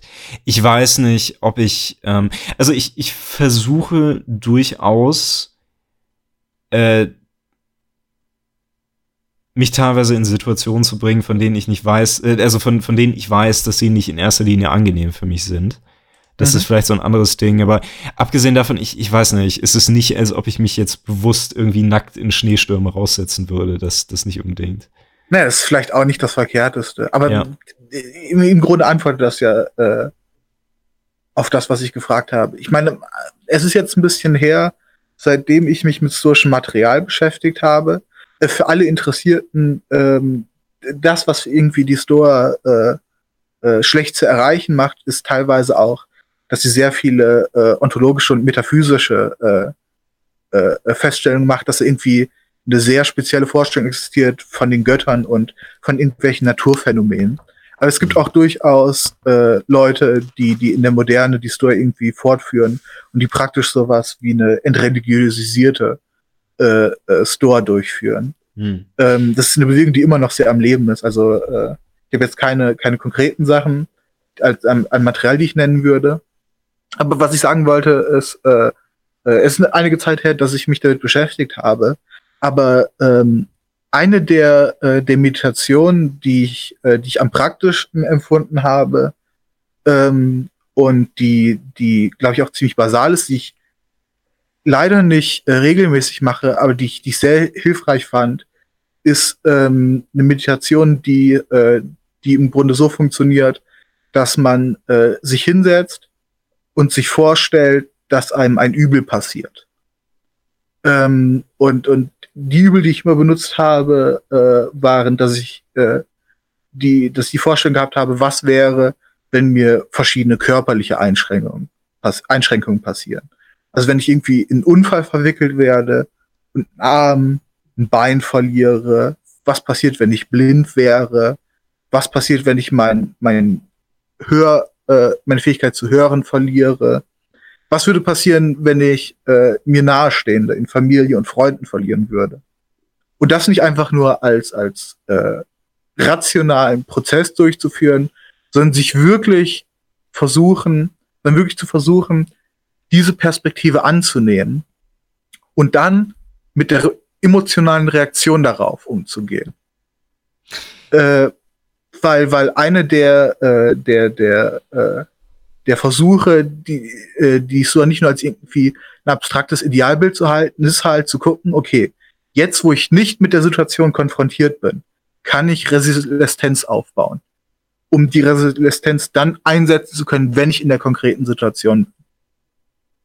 Und äh, jetzt, wenn ich so drüber, äh, drüber nachdenke, ich glaube, das ist was, was womit ich wieder fortfahren sollte.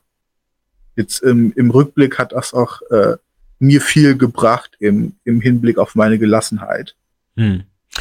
Ähm, ja, so, so, so ähnlich kenne ich es auch. Also insbesondere halt mit, ähm, also vielleicht auch so ein bisschen klassischer, was man eben so als Schicksalsschläge bezeichnen würde. Ja. Ähm, es ist natürlich, und da sind wir so wieder so ein bisschen bei dem, bei dem übermenschlichen Part, ähm, ein bisschen schwer, einfach so diesen emotionalen Fallout nachzuvollziehen. Ja. Ähm, aber es ist auf jeden Fall eine, ähm, eine sinnvolle Übung. Dann lass uns doch mal kurz überlegen, was könnten quasi die Fehler in diesem Denken sein. Also eine Sache, die erstmal relativ offensichtlich ist natürlich, oder beziehungsweise mit dem sich ja auch schon die, die antiken Stoiker selbst auseinandergesetzt haben in dieser Kritik ist, ähm, die Stoa bietet dir nicht wirklich die Grundlage, dich tatsächlich weiterzuentwickeln. Weil theoretisch, ähm, wenn du die Store in jedem, in jeder Situation anwenden kannst, dann könntest du mit dieser Logik ja natürlich auch wirklich die beschissensten Situationen rechtfertigen. Also auch Situationen, wo du theoretisch absolut in der Lage wärst, rauszukommen. Äh, oder ein bisschen konkreter, ähm, vielleicht machen wir es mal an folgendem Beispiel. Du könntest sagen, okay, ich bin übergewichtig, ne? Mhm. Ähm, und Etwas, das ist, was bei unseren, äh, bei unseren fast, fast schon, fast schon wie Skulptur aussehenden Körpern durchaus nicht der Fall ist. Ja, und ich bin mir sicher auch bei unseren Zuschauern nicht. Zuhörern. Ähm, aber stellen wir es uns mal so ganz verrückt vor, ne? Ähm, dann könnte ich jetzt natürlich sagen, äh, okay, die Store ist hier jetzt nicht anwendbar, weil durch gutes Essen und Training und so äh, kann ich da rauskommen. Also das heißt, es liegt in meiner Macht. Mhm. Aber dann könnte ich natürlich auch wieder sagen, hm, das ist aber schwierig. Ich habe keinen Bock, Sport zu machen und ich habe auch keine Lust, ähm, gut zu essen. Also fehlt es mir wohl an der Willensstärke. Das heißt, es ist mir wohl letztendlich doch nicht gegeben, das wieder auszugleichen. Weil offensichtlich bin ich halt, also jetzt nicht rein praktisch, aber zumindest von, äh, von meinen seelischen Gegebenheiten her nicht in der Lage, mein Übergewicht auszugleichen.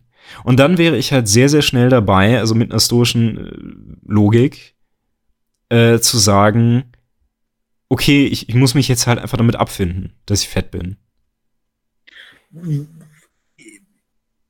Ich, ich glaube, dass der, äh, dass der Punkt nicht, nicht so schwer wiegt, weil ähm, klassisch würde die Story ja, glaube ich, sagen, nein, du hast diese äh, mentalen Fähigkeiten und äh, der, der Willensstärke. Und wenn du sie nicht hast, dann ist das etwas, auf das du zumindest potenziell zugreifen kannst. Ich meine, heutzutage wissen wir, dass sowas wie, äh, äh, wie ist der richtige Begriff, Neuroplastizität existiert.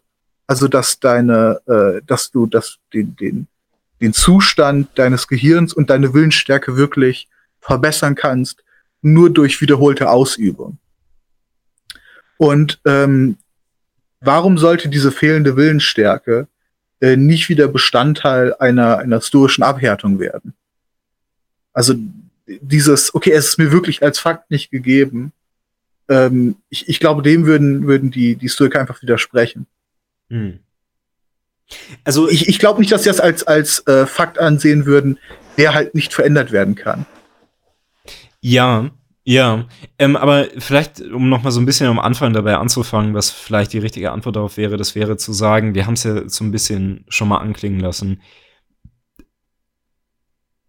Die Stoa oder der Stoiker an sich äh, hat nicht irgendwie ein Interesse daran, sich scheiße zu fühlen. Also auch ja, der, der Stoiker, ist kein Masochist. Also auch der Stoiker ist lieber satt als hungrig und lieber erfolgreich als nicht und lieber reich als arm und so weiter. Mhm. Es geht, also die, die, die Stoa ist ja eigentlich mehr ein Fall dafür, ähm, dass das Schlechte eintritt und es wirklich unveränderlich ist. Äh, was ich hier jetzt gerade vorgezeigt habe, ist ja eigentlich nur ähm, so, so, so ein Grenzfall. Also wo eben nicht klar ist, okay, kann ich hier tatsächlich was verändern oder nicht. Ja, genau. Und, und ich, hier könnte äh, man halt schnell sagen, dass die Gefahr dieser Sichtweise ist, dass es Leute helfen könnte, gewisse ungesunde Zustände beizubehalten. Also jetzt auch mal ein bisschen unabhängig davon, was jetzt die alten Meister dazu sagen würden. Mhm. Aber ich, ich rede jetzt nicht wirklich von, von antiken Stoikern, sondern wirklich von jemandem, der, der die Stoa praktiziert. Hm. Weil im schlimmsten Fall, ne, könntest du, äh, könntest du diesen Argumentationsverlauf ja auf jede mögliche Handlung ausweiten. Ja, absolut. So, ich die, kann mich, ich kann mich halt nicht davon abhalten, kleine Kinder abzuschlachten. Also. Ja, genau, weil die, übrigens, die fehlt einfach ich die bitte, Ich bitte, dass dieses Ding jetzt nicht als Soundbite irgendwo rumgeteilt wird, bitte. Das äh, herzlichen Glückwunsch. Wir haben das neue Intro für diesen Podcast gefunden. oh nein, bitte nicht. Ah, Ach ja. Weißt du, hätten, ein guter Tag. Ja, weißt du, hätten wir auch nur äh, äh, annähernd äh, eine große Fangemeinde, dann würde es bestimmt irgendwen da draußen geben, der das, der daraus jetzt wirklich irgendwie einen YouTube-Poop oder so schneiden würde. Nee, es ist, es ist nie zu spät für den retroaktiven Erfolg. Ja, das ist richtig. Dann wird ähm, diese Folge gelöscht. Ja, wie gesagt, ich glaube, dass der praktizierende Stoiker diese Perspektive einfach nicht akzeptieren würde. Dass er entweder sagen würde, nein, du hast Zugriff auf deine geistigen Kapazitäten.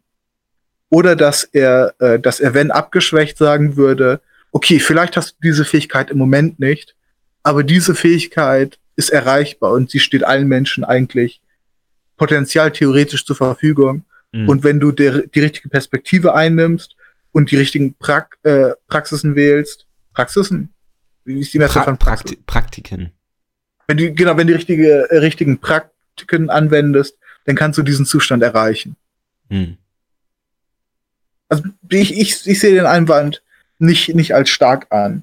Ähm, aber er, er zeigt in gewissem Sinne gewisse Argumentationsschwäche auf, nämlich, dass, äh, dass wenn man die stoisch gut praktizieren will, dass man eigentlich se sehr klar machen muss, auf was kann ich einwirken und auf was nicht. Hm. Und ich denke, dass, äh, dass, dass in, in vielen Fällen die alteingesessenen äh, äh, Definitionen da nicht hilfreich sind, weil die gewisse äh, ontologische Aufladung irgendwie hatten und dass man, äh, dass man die vielleicht irgendwie modern im Hinblick auf, äh, auf, auf Neurowissenschaften neu setzen muss. Ja, ich meine, in dem Fall könnte man natürlich auch sagen, dass, ähm, dass die Zeit der Stoa erst gerade gekommen ist. Ne? Also wenn wir ja, jetzt ja. tatsächlich wirklich trennscharf dann tatsächlich unterscheiden können, okay, wo kann ich was ändern und wo nicht. Ja. Hier ein, ein Beispiel äh, an das ich jetzt gerade gedacht habe. Es gibt gewisse Fälle von äh, Leuten, die Querschnittslähmung äh, äh, erleiden, ähm, dass sie nur durch die Konzentration in, in Therapie, äh, nur durch Konzentration auf einzelne Körperteile die Beweglichkeit in diesen wiederfinden, mhm. weil äh, Nervenstränge neu verknüpft werden. Das würde ich analog zu, zu, zu dem Problemfall setzen, den, den wir eben gerade hatten. Vielleicht hast du irgendeine Fähigkeit nicht, die beschädigt ist, äh, auf die du nicht, nicht zurückgreifen kannst, oder vielleicht hast du sie auch noch nie ausgebildet. Das heißt aber nicht, dass, wenn wir über das Mentale reden, diese Fähigkeit dir für immer verschlossen ist. Mhm. Das ist dann im Prinzip auch schon wieder so eine Anwendung des, äh, des stoischen Prinzips, indem man einfach nur sagt, äh, es ist eine Perspektivfrage. Genau. Also, ja, das, äh, das gefällt mir, muss ich sagen. Ja. Sollen wir auf, auf andere äh, Einwände der Stoa noch eingehen? Oder sollen wir ein bisschen weiterspringen? Falls du welche hast, ich hätte jetzt auch einen Übergang. Okay, äh, dann nur ein, äh, also ja, ein Einwand habe ich gerade schon äh, gebracht. Wenn man die Store irgendwie äh, in ihrer Anfangsphase betrachtet, dann hat sie ganz viele äh, äh, normative, seltsame Sachen mit ihrer Entstehungsgeschichte. Also es, es gibt eine seltsame, äh, seltsame Argumentation, dass der Mensch in, in bestimmte Teile aufgeteilt wäre und äh, das geistige Element, an das man sich wendet, wenn man äh, wenn man äh, äh stoisch denkt, ist der Knochen und so ganz viel, ganz viel seltsames Zeug. Mhm. Ähm, das ist erklärungstechnisch äh, vielleicht unpassend, aber das ändert im Grunde an den psychologischen Grundlagen der Stoa nichts. Und man kann diese durchaus äh, unabhängig davon praktizieren. Ja, absolut. Vor allen Dingen, ich meine, vieles in der antiken Philosophie ist immer mit diesem seltsamen äh, pseudo-religiösen Kram verbunden gewesen. Also. Genau. Ähm, der, der wesentlich äh, äh, schwere Einwand, äh, den in, in gewissen äh, äh, Argumentationen betrachtet auch die, die Stoiker schon bearbeitet haben, liegt in interpersonellen Sachen. Ähm, also sagen wir, ich, äh, ich, ich bin praktizierender Stoiker und ich bin relativ erfolgreich da drin. Äh, jetzt treffe ich jemanden, äh, der, der, dem irgendwie ein Familienmitglied weggestorben ist und der darunter jetzt leidet wenn ich wirklich, äh, wirklich die stoische Perspektive mir zu eigen gemacht habe, dann könnte es jetzt sehr leicht passieren, dass ich sage, warum leidest du? Du musst nicht leiden. Du, du kannst einfach deine Perspektive wechseln und dann hast du dieses Problem nicht mehr. Äh, einfach vielleicht nicht, aber durch Arbeit. Du musst, du musst die, dieses Leiden, was du hast, nicht tragen. Ähm, und äh, das ist die, die gewisse Gefährdung dass man, äh, dass man vielleicht zu, zu abgestumpft, im, was das Leiden anderer angeht, werden kann. Mhm. Also dazu würde ich sagen, ich glaube wirklich, ähm, die Gefahr, dass du wirklich nicht verstehst, dass du einem ja. anderen Menschen damit nicht hilfst, die ist eher gering. Also da müsst du dich schon wirklich krass von Menschen isolieren. Ähm, was natürlich ein reales Problem bleibt, das ist, wie du den Leuten dann in so einer Situation mit dieser Überzeugung helfen kannst. Und wahrscheinlich ist dann auch so die, die, die einzige, äh, die einzige ähm, richtige Antwort äh, darauf. Also du kannst es halt nicht. Du müsstest halt einsehen, okay, also das hilft in diesem Moment nicht weiter und ich kann das hier halt nicht anbringen. Ja, ja. Okay, das war meine Kritikpunkt. Überleitung. Äh wollen wir vielleicht im Zusammenhang damit, also das äh, hängt ja auch sehr stark zusammen, aber also auch ohne uns jetzt gar zu sehr in die Tiefe zu stürzen, weil wir sind ja jetzt auch schon eine Weile wieder drin, aber äh, uns so ein bisschen über Determinismus unterhalten? Oh, Jesus Christus. Äh, also, weißt du, gerade, ich meine jetzt auch so aus der persönlichen Perspektive, ne? Also, weil ja, ja. ich bin zum Beispiel, also ich denke, ich bin insgesamt der Ansicht, dass ähm, wenn, wenn ich mir andere Menschen und ihre Leben und ihre Entscheidungen, äh, also jetzt in Bezug auf mich oder nicht so ansehe, dann bin ich immer sehr geneigt, also eine relativ deterministische ähm, Perspektive einzunehmen. Also auch wieder so ein bisschen äh, gespeist so aus Psychoanalyse. Äh, Vielleicht sollten wir erstmal darüber reden, ähm, was das überhaupt heißt, weil das ist selbst, wenn man was mit dem Begriff anfangen kann, eigentlich nicht so wirklich klar. Okay, also Determinismus heißt im Wesentlichen, dass, ähm, ja, im, im, Wesentlichen heißt es Vorherbestimmung, ne? Also es heißt, dass ja. äh, gewisse Dinge einfach gesetzt sind, dass wir sie nicht frei und willentlich beeinflussen können, können sondern dass, ähm, ja, dass sie bestimmt werden durch äußere Faktoren. Ja. Und also wie gesagt, ich, ich denke, es gibt äh, also durchaus gute Gründe, das bei Menschen anzunehmen, auch aus also psychoanalytischer Sicht. Es gibt da diese, ähm, diese Aussage, dass wir in gewisser Weise nicht Herr im eigenen Haus sind. Äh, ich denke, das ist sehr richtig. Mhm. Ähm, so im Zusammenhang mit der Tatsache, dass wir zum Beispiel, also vielleicht in gewissem Rahmen wählen können, was wir tun, aber wir können eigentlich nicht wirklich wählen, was wir wollen. Also unsere. Das ist das, glaube ich, äh, ziemlich nah am, äh, am, am Schopenhauer-Zitat. Ja, ja, meine ich auch. Ja. Ähm, weil, also ich meine, unser, unser Wille ist eben in gewisser Weise von uns einfach unabhängig. Also das gehört zu unserer Natur und wir können ihn vielleicht so ein bisschen beeinflussen, aber wir können ihm nicht entkommen und vor allen Dingen wir können ihn nicht ausstellen. Mhm. Äh, und wir können ihm auch, also jetzt keine genaue Richtung oder so geben. Ähm. Das Problem ähm, mit der Sicht, also, und das ist der Grund, warum, also ich bei mir immer so ein bisschen äh, vorsichtig bin, ähm, das anzuwenden, ist, dass es natürlich also eine schnelle Entschuldigung ist. Ne? Also es ist ja. äh, im, im, Prinzip so so so äh, ausgeweitetes Eichmann-Prinzip. Ne? So von wegen, ja, ich konnte mhm. gar nicht anders handeln, weil ich hatte halt, ich hatte Befehle. die, ich hatte die Befehle meines Willens, genau. Ja. Genau, und äh, du hast, hast glaube ich, vor der Ausführung gesagt, dass, dass du bei anderen den annimmst. Ja, es hat im, äh, es hat so ein bisschen zu tun mit einem anderen Grundsatz, den ich auch nicht schlecht finde in Bezug darauf, nämlich dass äh, äh, man Nachsicht gegen andere als Tugend betrachten kann und äh, Nachsicht gegen sich selbst als Sünde. Mhm. Also ich glaube, es ist schon durchaus sinnvoll. Ähm, also auch gerade so ein bisschen, weißt du, so um, um des eigenen Seelenfriedens willen, also einfach bei anderen Menschen anzunehmen, ja. Ja. Sie konnten da eben gerade nicht anders. Ich, ich äh, vertrete eine sehr ähnliche Position. Ähm, die, die Debatte um, äh, um, um Determinismus wird, wird sehr hart und sehr verwirrend geführt sowohl äh, was, was Physik und die Naturwissenschaften angeht, als auch was die Philosophie angeht. Ähm, aber man muss diese Diskussion, wenn man über äh, äh, ob, ob wirklich ein Determinismus existiert, äh, nicht zwangsläufig führen, weil die Stelle, wo die Diskussion eigentlich interessant wird, äh, passiert nur, wenn man, wenn man irgendwie sagt, okay, nehmen wir an, es würde ein Determinismus existieren, der, der irgendwie, alle Sachen sind irgendwie gelegt und ich, ich reagiere jetzt nur ein Schema ab. Was würde das in der Konsequenz heißen? Vor allem für, für unser Selbstverständnis und für das Konzept der Willensfreiheit.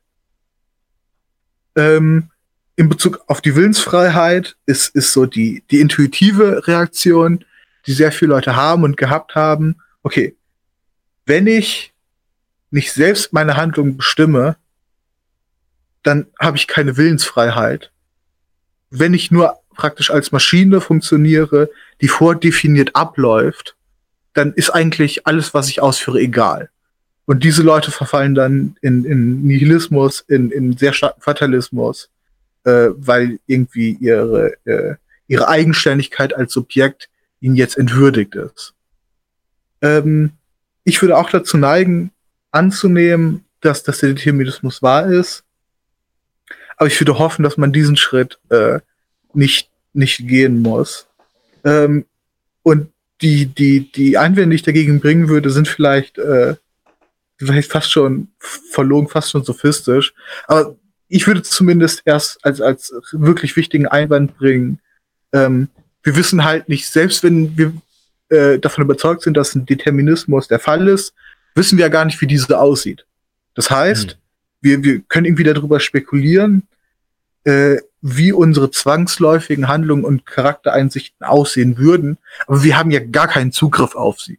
Das kann man immer erst irgendwie im Nachhinein sagen. Äh, wenn wir darauf keinen, äh, keinen direkten Zugriff haben, äh, dann macht es ja irgendwie Sinn, einfach so selbstbestimmt, wie es gut für einen ist, erstmal weiter zu handeln. Ja, wie gesagt, also das äh, geht ja mehr oder weniger d'accord mit dem, was ich meinte, also dass man für sich genau. selbst zumindest nicht davon ausgehen sollte. Ich, ich glaube, dass äh, das Ganze hat, ist auch irgendwie äh, seltsam, weil es was mit Perspektive zu tun hat. Äh, weil es ist wirklich nicht schwer, wenn ich andere Leute äh, betrachte, zu sehen, dass sie irgendwie, äh, wie, wie du es formuliert hast, nicht ganz her im eigenen Haus sind. Sondern dass, dass, äh, dass, es, dass sie ganz spezifisch handeln und in mancherlei Hinsicht vielleicht auch sehr zwangsläufig handeln. Mhm also nehmen wir das Beispiel äh, von, von jemanden, der, äh, was weiß ich, ein Kleptomane ist. Ja. Das ist eine physische Handlung, aber das, da passiert irgendwas Geistiges. Mhm. Ähm, die Person kann jetzt rational sagen, okay, ich, ich will das nicht, also irgendwie ein, ein zwanghaftes Verhalten. Ähm, wenn wir uns selbst betrachten, scheint das hinsichtlich scheint das äh, viel schwieriger zu sein, vielleicht gar nicht wünschenswert. Und äh, ich, ich gehe wirklich davon aus, dass das äh, vielleicht nur eine Illusion ist, aber bei meinem momentanen Erkenntnis und, und Denkstandard würde ich sagen, wenn das eine Illusion ist, ist das eine Illusion, äh, bei der ich keinen Grund habe, auf sie einzugreifen. Ja. Ja, vielleicht sogar einen Grund, sie zu stärken. Beziehungsweise, also. Mehr Verantwortung zuzuschreiben. Ja. Nee, aber ich meine, grundsätzlich müsste man ja gar nicht mal sagen, man muss die Illusion aufrechterhalten, aber man kann ja trotzdem immer noch handeln, als ob sie bestehen würde. Das ja, ja. muss ich ja nicht unbedingt ausschließen, ja. Ja. Ja, ja, finde ich so ganz sinnvoll eigentlich. Jo. Hast du Also, sonst, ja? die, die, das Ganze ist halt dahingehend interessant, äh, dass die Position, wie das ist ja gesagt, unsere Position, was das angeht, sind wirklich ähnlich. Äh, was ich auch überraschend fand, für die meisten Leute, äh, mit denen ich darüber rede, äh, lehnen die sich, dass es, dass, äh, dass, dass unser Freiwille, so wie wir uns vorstellen, vielleicht äh, eine sehr dünne Illusion ist, sehr, sehr vehement ab. Hm. Ähm, aber die Position, die wir jetzt vertreten, die ist ja sehr eindeutig eigentlich äh, widersprüchlich. Also wenn ich, wenn ich irgendwie zugebe, dass es, äh, dass es objektiven Determinismus gibt, dann äh, erscheint der Anspruch, dass ich, äh, dass ich ein eigenständig agierendes Subjekt bin, ja vielleicht äh, äh, äh, sehr unüberzeugend. Hast du darüber äh, nachgedacht? Hast du da, da äh, was das angeht, weitere Gedanken? Äh, nee, nicht direkt. Was? Also ich würdest meine, du das mir, Ding ist, äh, das Ding du ist, mit mir ich, übereinstimmen oder wirst du mir widersprechen? das Ding ist, ich, ich kann ungefähr verstehen, also in, in, inwiefern das vielleicht meine Subjektsqualität untergräbt, ne? weil ich halt Ja, einfach ja. nur das ausübe, was irgendwie in meiner Programmierung vorhanden ist. Ja. Ähm, aber ist das jetzt so ein Problem mit meiner Autonomie? Ich meine, ich tue das ja immer noch autonom. Es sind dann vielleicht ja. meine, meine Programmierungen, aber es sind halt immer noch meine. Und die, ge genau den gleichen Schritt wird, wird ich dann auch äh, gehen. Also wir, wir nehmen uns selbst in einer ganz bestimmten Art und Weise wahr. Und, und zwar irgendwie, wir, wir kennen, äh, wir kennen es, dass wir von außen unter Druck gesetzt werden, bestimmte Weise, in bestimmter Weise zu handeln, ne? Dann sind wir nicht frei. Ja. Aber wenn das nicht vorliegt und wir jetzt irgendwie äh, keine, keine inneren Kräfte haben, so bei dem Kleptoman, die von unserem Verstand entfernt sind, dann sind wir im gewissen Sinne frei. Und dieses, dieses Erleben von, von Freiheit, würde ich tatsächlich sagen, ist ausreichend. Aber es ist immer noch eine Seltsamkeit, dass wir bei anderen Personen relativ einfach sehen können, dass das nicht oder nicht immer der Fall ist, aber bei uns selbst als, als Subjekt doch vehement drauf beharren wollen und müssen eigentlich. Mhm. Ja, ich meine, da waren wir ja im Prinzip eben schon. Ne? Ja, ja. Ja. Ja, gut. Haben wir äh, ansonsten noch was? Weil ich, ich weiß wirklich, ich, es, ist, es ist seltsam. Und mehr weiß ich wirklich auch eigentlich nicht dazu zu sagen. Außer dass die Situation wie so oft eine sehr seltsame ist. Definitiv. Auch wie dieser Podcast. Auch alles sehr seltsam. Alles sehr seltsam. Die, diese Leute sind auch irgendwie äh, nicht vertrauenswürdig. Sehr, sehr, äh, sehr, sehr seltsame Subjekte. Welche Leute? Jetzt komm tu nicht so. Ich hab dich gesehen, wie du im langen Trenchcoat irgendwelchen Leuten auf der Straße versucht hast, benutzte Pickups zu verkaufen. du weißt ganz genau, wovon ich rede. Redest du jetzt von Pickups den Autos oder Pickups den Schokoriegeln? Ich rede von beidem. das, das, das, Ja. war, das war, das war dein, dein Catch. Du, du hast den Leuten irgendwie, äh, irgendwie äh, ein Pickup angeboten, dann wolltest du sie dazu zwingen, irgendwas zu unterschreiben, womit sie dann das Auto gekauft hätten für Unsummen. Das, das war dein genialer Trick. Ich habe fast das Gefühl, dass es legal nicht ganz funktionieren würde, aber Ja. Leute sagen, das perfekte Verbrechen würde nicht existieren. Wortverwechslung und Vertragsbruch auf Basis von, von Pickups. Darin liegt die Zukunft. Ja. Äh, nee. Los, mach Überleitung. Ja, also da ich jetzt auch nicht irgendwie noch was über allgemeine Rechtsgeschäftslehre erzählen werde. äh, ich, ich weiß nicht, falls du nicht noch irgendwas hast, es gibt noch so ein kleines Thema, dem wir uns so ein bisschen widmen können, bei dem ich vielleicht gerne wüsste, was du darüber denkst. Äh, wollten wir nicht noch über Religion reden? Das ist ja irgendwie kein kleines Thema, oder? Über Religion? Ja, hatten wir das nicht auch noch auf unserer Liste der Dinge oder habe ich Halluzinationen über, über Sachen? Ja, aber Alter, damit machen wir ja jetzt echt nochmal ein Fass auf. Ja, das, deswegen, ich, mein, ich meine, das könnten wir jetzt ja auch was auslassen. Ja, das können wir auch machen. Ich meine, ich, ich habe mir sowieso überlegt, also das ist eigentlich an, an sich ein ganz gutes Thema. Das könnte man durchaus ja. auch noch mal aufgreifen. Ja, ich meine, die Leute Wenn, wissen auch, dass du äh, äh, griechisch, russisch orthodox äh, Doxer Chris bist. Ja, und äh, deinen langen Fusselbart hast. Ja. Also mittlerweile, ne, seit meinem letzten Video ja, jedenfalls. Ja. Ich bin jetzt auch so ein krasser mystischer Gnostiker und so ein Scheiß geworden. Ja. Ja. Ja, dann können wir das abhaken. Aber vielleicht im Zusammenhang damit, ich wollte noch über eine Sache reden. Äh, Traditionalismus. Ja. Ja, stimmt, darüber haben wir vor, von einer ganzen guten genau. Weile wolltest du das anthematisieren, dann habe ich dir eiskalt dich abgeschnitten. Nee, hast du nicht. Ich habe nur gesagt, dass wir es auch später verleben, so, verleben okay. sollten. Nee, ähm, und zwar folgendes: es, es gibt, also ich weiß nicht, ich, ich glaube, es, ich, es ich muss dich, ich muss dich sofort wieder unterbrechen. Mhm. Als, als Pseudo-Philosophie-Depp geht es immer darum, Begriffe klar zu definieren. Was meinst du denn erstmal mit Traditionalismus? Weil der Begriff ist ja in einer gewissen Hinsicht wirklich leer, weil du damit sehr verschiedene Sachen meinen kannst. Ja, vor allen Dingen weil ist der Begriff Tradition in Hinsicht auf welchen Kontext? Ja, Tradition, äh, in gewisser Weise wäre vor allen Dingen leer, weil Traditionen sich natürlich ändern. Ne? Also Tradition ja. sind ja nichts Bestimmtes. Aber ähm, also ich würde sagen, also Tradition äh, äh, besonders in Bezug auf soziale Dinge, ne? also zum Beispiel mhm. in Bezug auf, äh, auf, auf die Art zusammenzuleben, also zum Beispiel ähm, so, so, oder so, so allgemeine Lebensziele, ähm, so im Sinne von eine Familie gründen und Kinder haben, aber auch so gewisse Dinge wie, also zum Beispiel so bestimmte Umgangsformen und so. Also zum ja. Beispiel im, im Umgang miteinander, keine Ahnung, also mit Leuten, mit denen ich jetzt nicht befreundet bin, beziehungsweise verwandt, äh, irgendwie die Höflichkeitsform zu verwenden oder irgendwie so ein mhm. Kram, ne? Als Dinge in die Richtung. Dinge, die ähm, ja, etablierte Traditionen sind, wie man das eben. Ich, ich würde das Sittliches nennen. Trifft es das? Nö, nicht unbedingt. Nein.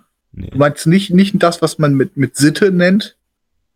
Naja, Sitte, Sitte ist, ja, Sitte ist ja im Prinzip nur äh, sowas wie eine äh, etwas zeitlich äh, verlängerte Konvention. Ja.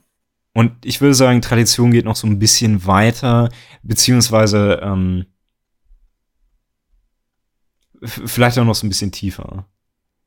Okay, also irgendwas, was tiefer verwurzelt ist. Ja, vielleicht schon. Also ich, ich würde damit tatsächlich, also keine Ahnung, also wirklich, ja, so, so ein traditionelles Familienbild zum Beispiel verbinden die atomare Familie. Nö, also das ist ja theoretisch gar nicht mehr so traditionell. Ne? Also genau, halt, ich habe ja. hab eigentlich nur versucht, dir eine, ja. dir eine Falle zu stellen. Ja, ja. Weil, weil, für, für die Zuhörer, weil wir, äh, weil wir beide natürlich wissen, dass die, dass die atomare Familie dreckige, kapitalistische, christliche Propaganda ist, weil über den größten Teil äh, der, der menschlichen Existenz Familien irgendwie Großfamilien meinten. Ja irgendwie das, das, was man heute als Mehrfamilien äh, äh, kennt.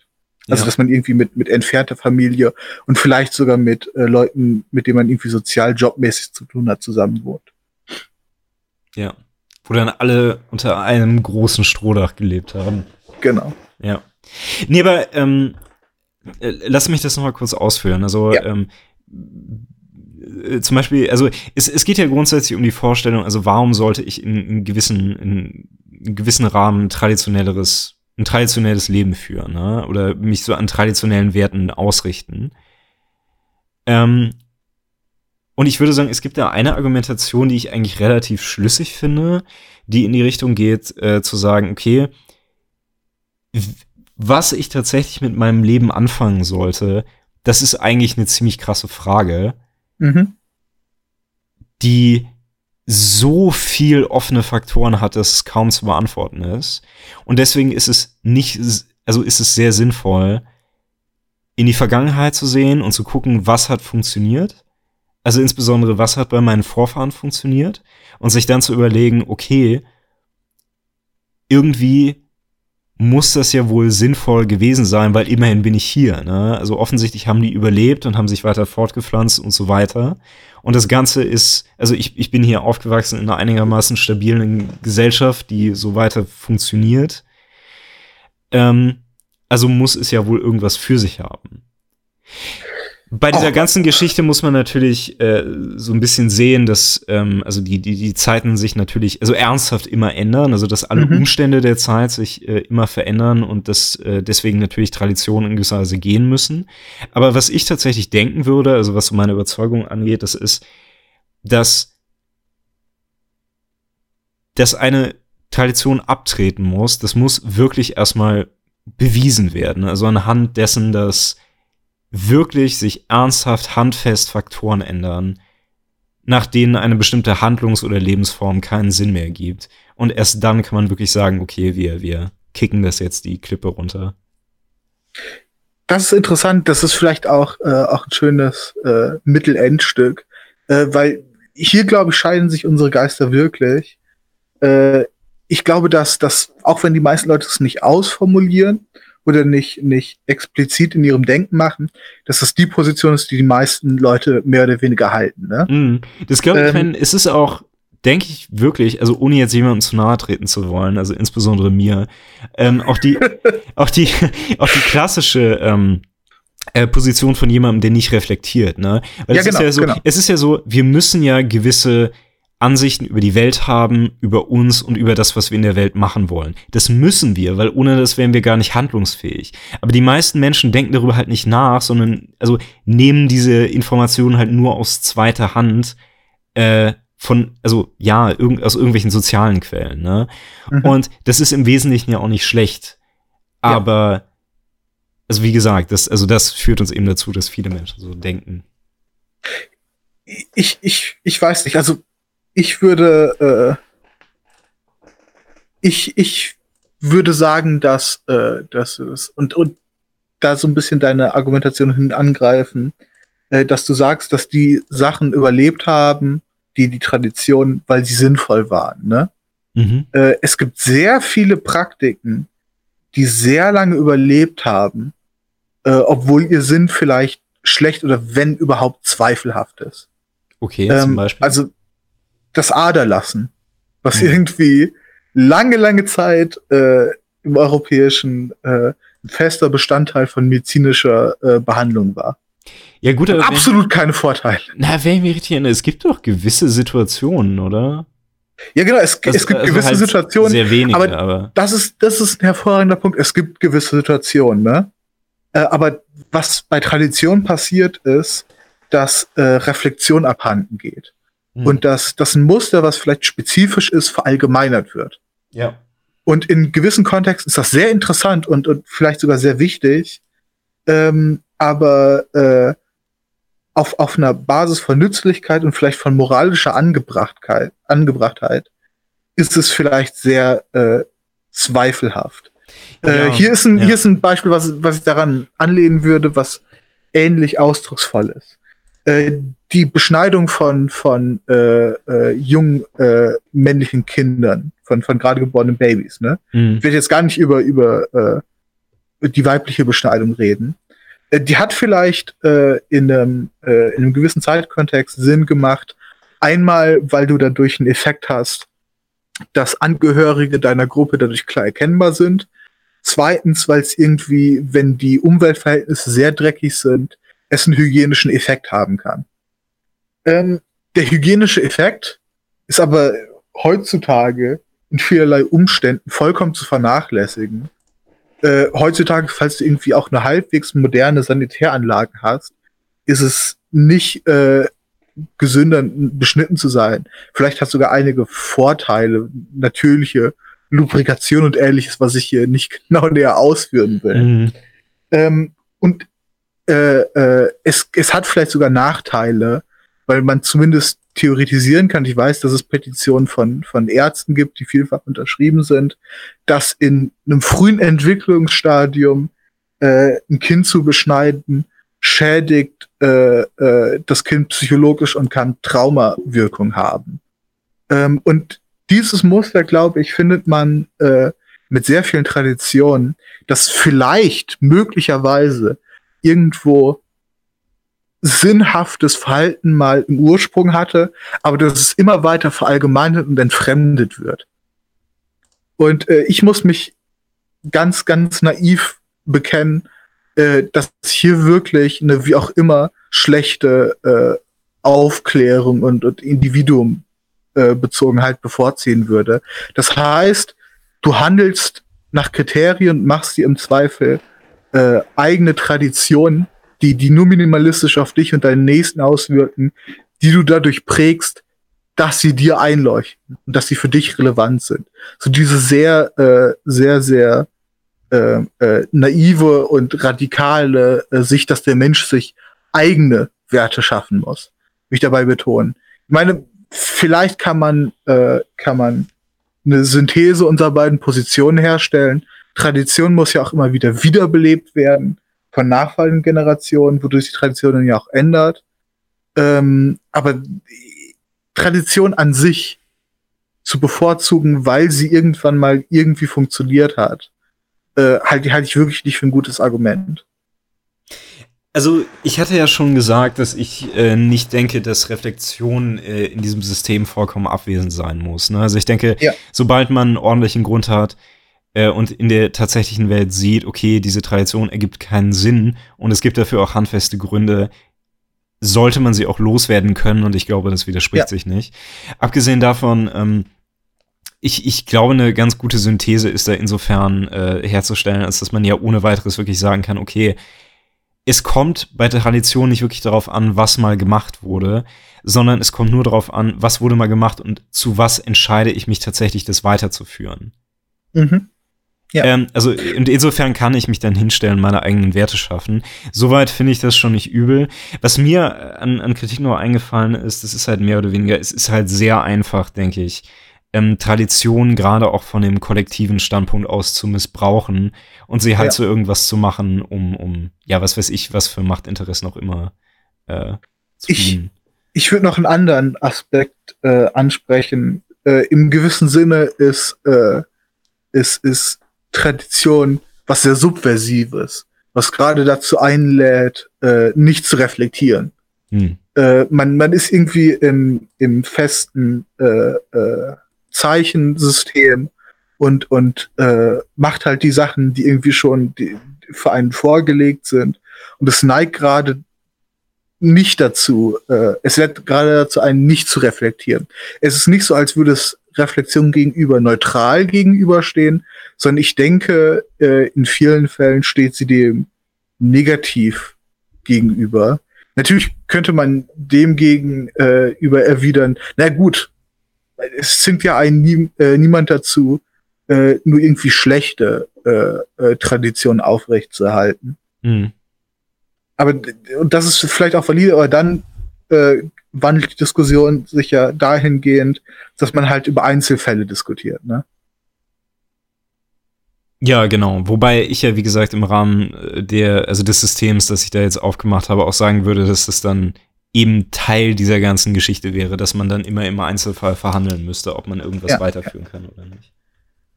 Ja. Und insofern denke ich, äh, also sind Traditionen zumindest grundsätzlich eine ganz gute Sache, um überhaupt äh, das eigene Leben auf irgendwelche Füße zu stellen. Ich, ich habe nicht wirklich ein, äh, ein Problem mit der Position an sich, aber ich, ich würde wirklich hoffen, und, und ich, ich glaube wirklich, dass, äh, dass du die realistische äh, äh, Sicht da vertrittst, aber ich bin wirklich hoffnungsvoll naiv, dass ich hoffe, dass die Menschen sich eigentlich nicht einfach nur an irgendwas orientieren müssen, sondern dass die Menschen wirklich in der Lage sind, zu finden, was gut sein könnte und sich daran zu orientieren, wie es dann auch im Einzelnen aussehen mag. Mm Ja, ja, ich meine, wir begeben uns da jetzt halt leider wieder in sehr, sehr tiefes Fahrwasser. Ne? Ähm, und Ja. zwar in der Richtung, kann der Mensch seine eigenen Werte erschaffen? Und das ist, Ja, ja. äh, fürchte ich leider so eine Frage, die wir heute nicht mehr klären werden. Ja, Ja. Du, was sagst du, wir, wir sind doch äh, schon relativ weit gekommen, ob wir uns jetzt nicht mal so in Richtung Ende begeben wollen? Ja. Ähm, Gibt es irgendwas, was du, äh, was du zum Ende nochmal thematisieren äh, würdest? Oder sollen wir schnelle Zusammenfassung fahren? Also ein neues Thema habe ich nicht. Ich muss sagen, ich, ich fand es ganz interessant, dass wir bei äh, sehr vielen, ähm, äh, dass, dass wir bei sehr vielen Themen dann letztendlich darauf gekommen sind, dass, also ich, ich denke, bei mir war es so, ich, also bei mir war es so, ich denke bei dir auch, äh, dass viele Ansichten, die wir so halten, ähm, es hauptsächlich so Sachen sind, die wir ganz vernünftig finden, aber äh, die wir dann auch nur so aus einer pragmatischen Perspektive häufig vorziehen. Mhm. Ähm, ich glaube, es ist ganz vernünftig, äh, Dinge nicht für so absolut richtig zu halten. Es ist eben für, ich weiß, wir haben uns heute mit der Problematik nicht groß auseinandergesetzt, aber das ist, glaube ich, dann häufig so das große Risiko, in Ideologien abzurutschen. Ähm, also Dinge für so das absolut Richtige zu halten oder wie auch immer. Und ich denke, zumindest darum sind wir ja ganz gut rumgekommen. Ich überlege gerade, ob ich dem äh, irgendwas hin, hinzufügen will, aber ich, ich, ich denke, als, als Auswärter und, äh, stimmt das einigermaßen, stimme ich einigermaßen äh, mit dir überein. Ähm, ich meine, ich glaube, das hat weniger mit, äh, mit äh, damit zu tun, dass wir irgendwie äh, gute Denkprozesse haben, als dass wir, was das angeht, halbwegs ehrlich sind. Ja. Ähm, also es wäre irgendwie schön, wenn man, äh, wenn man nur aufgrund von Reflexion und äh, perfekten Systemdenken zu irgendwelchen Ergebnissen kommen würde, die man dann umsetzt. Aber gerade was unsere Lebensrealität angeht, äh, gehen wir oft äh, rückwärts vor, dass wir irgendwelche Positionen schon haben und dann vielleicht ad hoc äh, Erklärungen geben, vielleicht auch für uns selber. Nur nicht mal irgendwie, um andere zu überzeugen, aber nur um unsere eigenen Positionen zu rechtfertigen. Ja.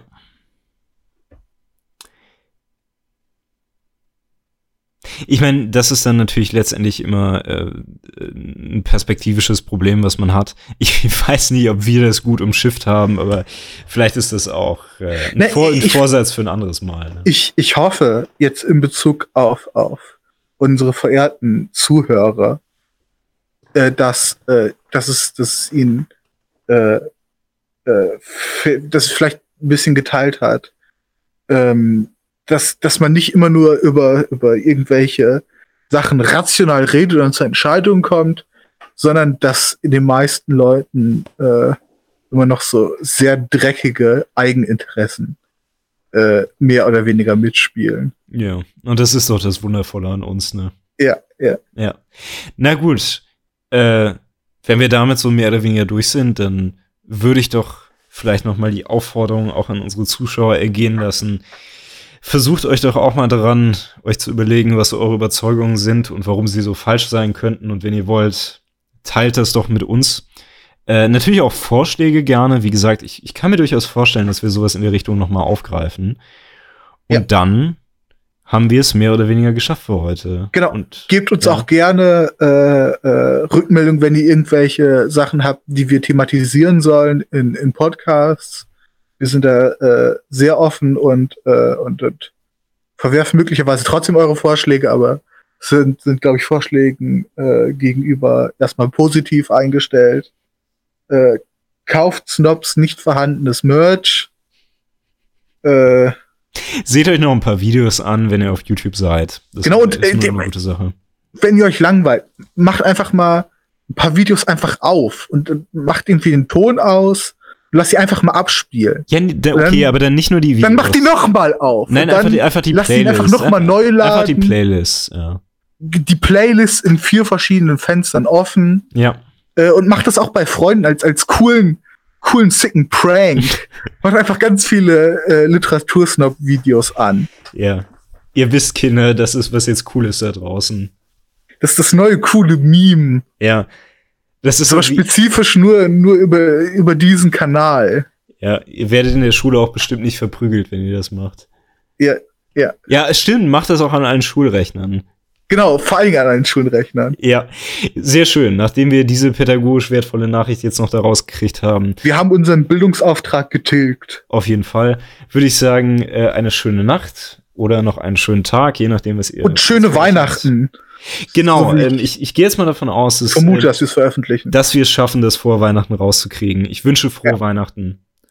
Und äh, eventuell, falls, also es kann gut sein, dass bis dahin noch mal ein Video kommt, aber falls nicht, dann auch ein frohes neues Jahr. Ciao. Bro.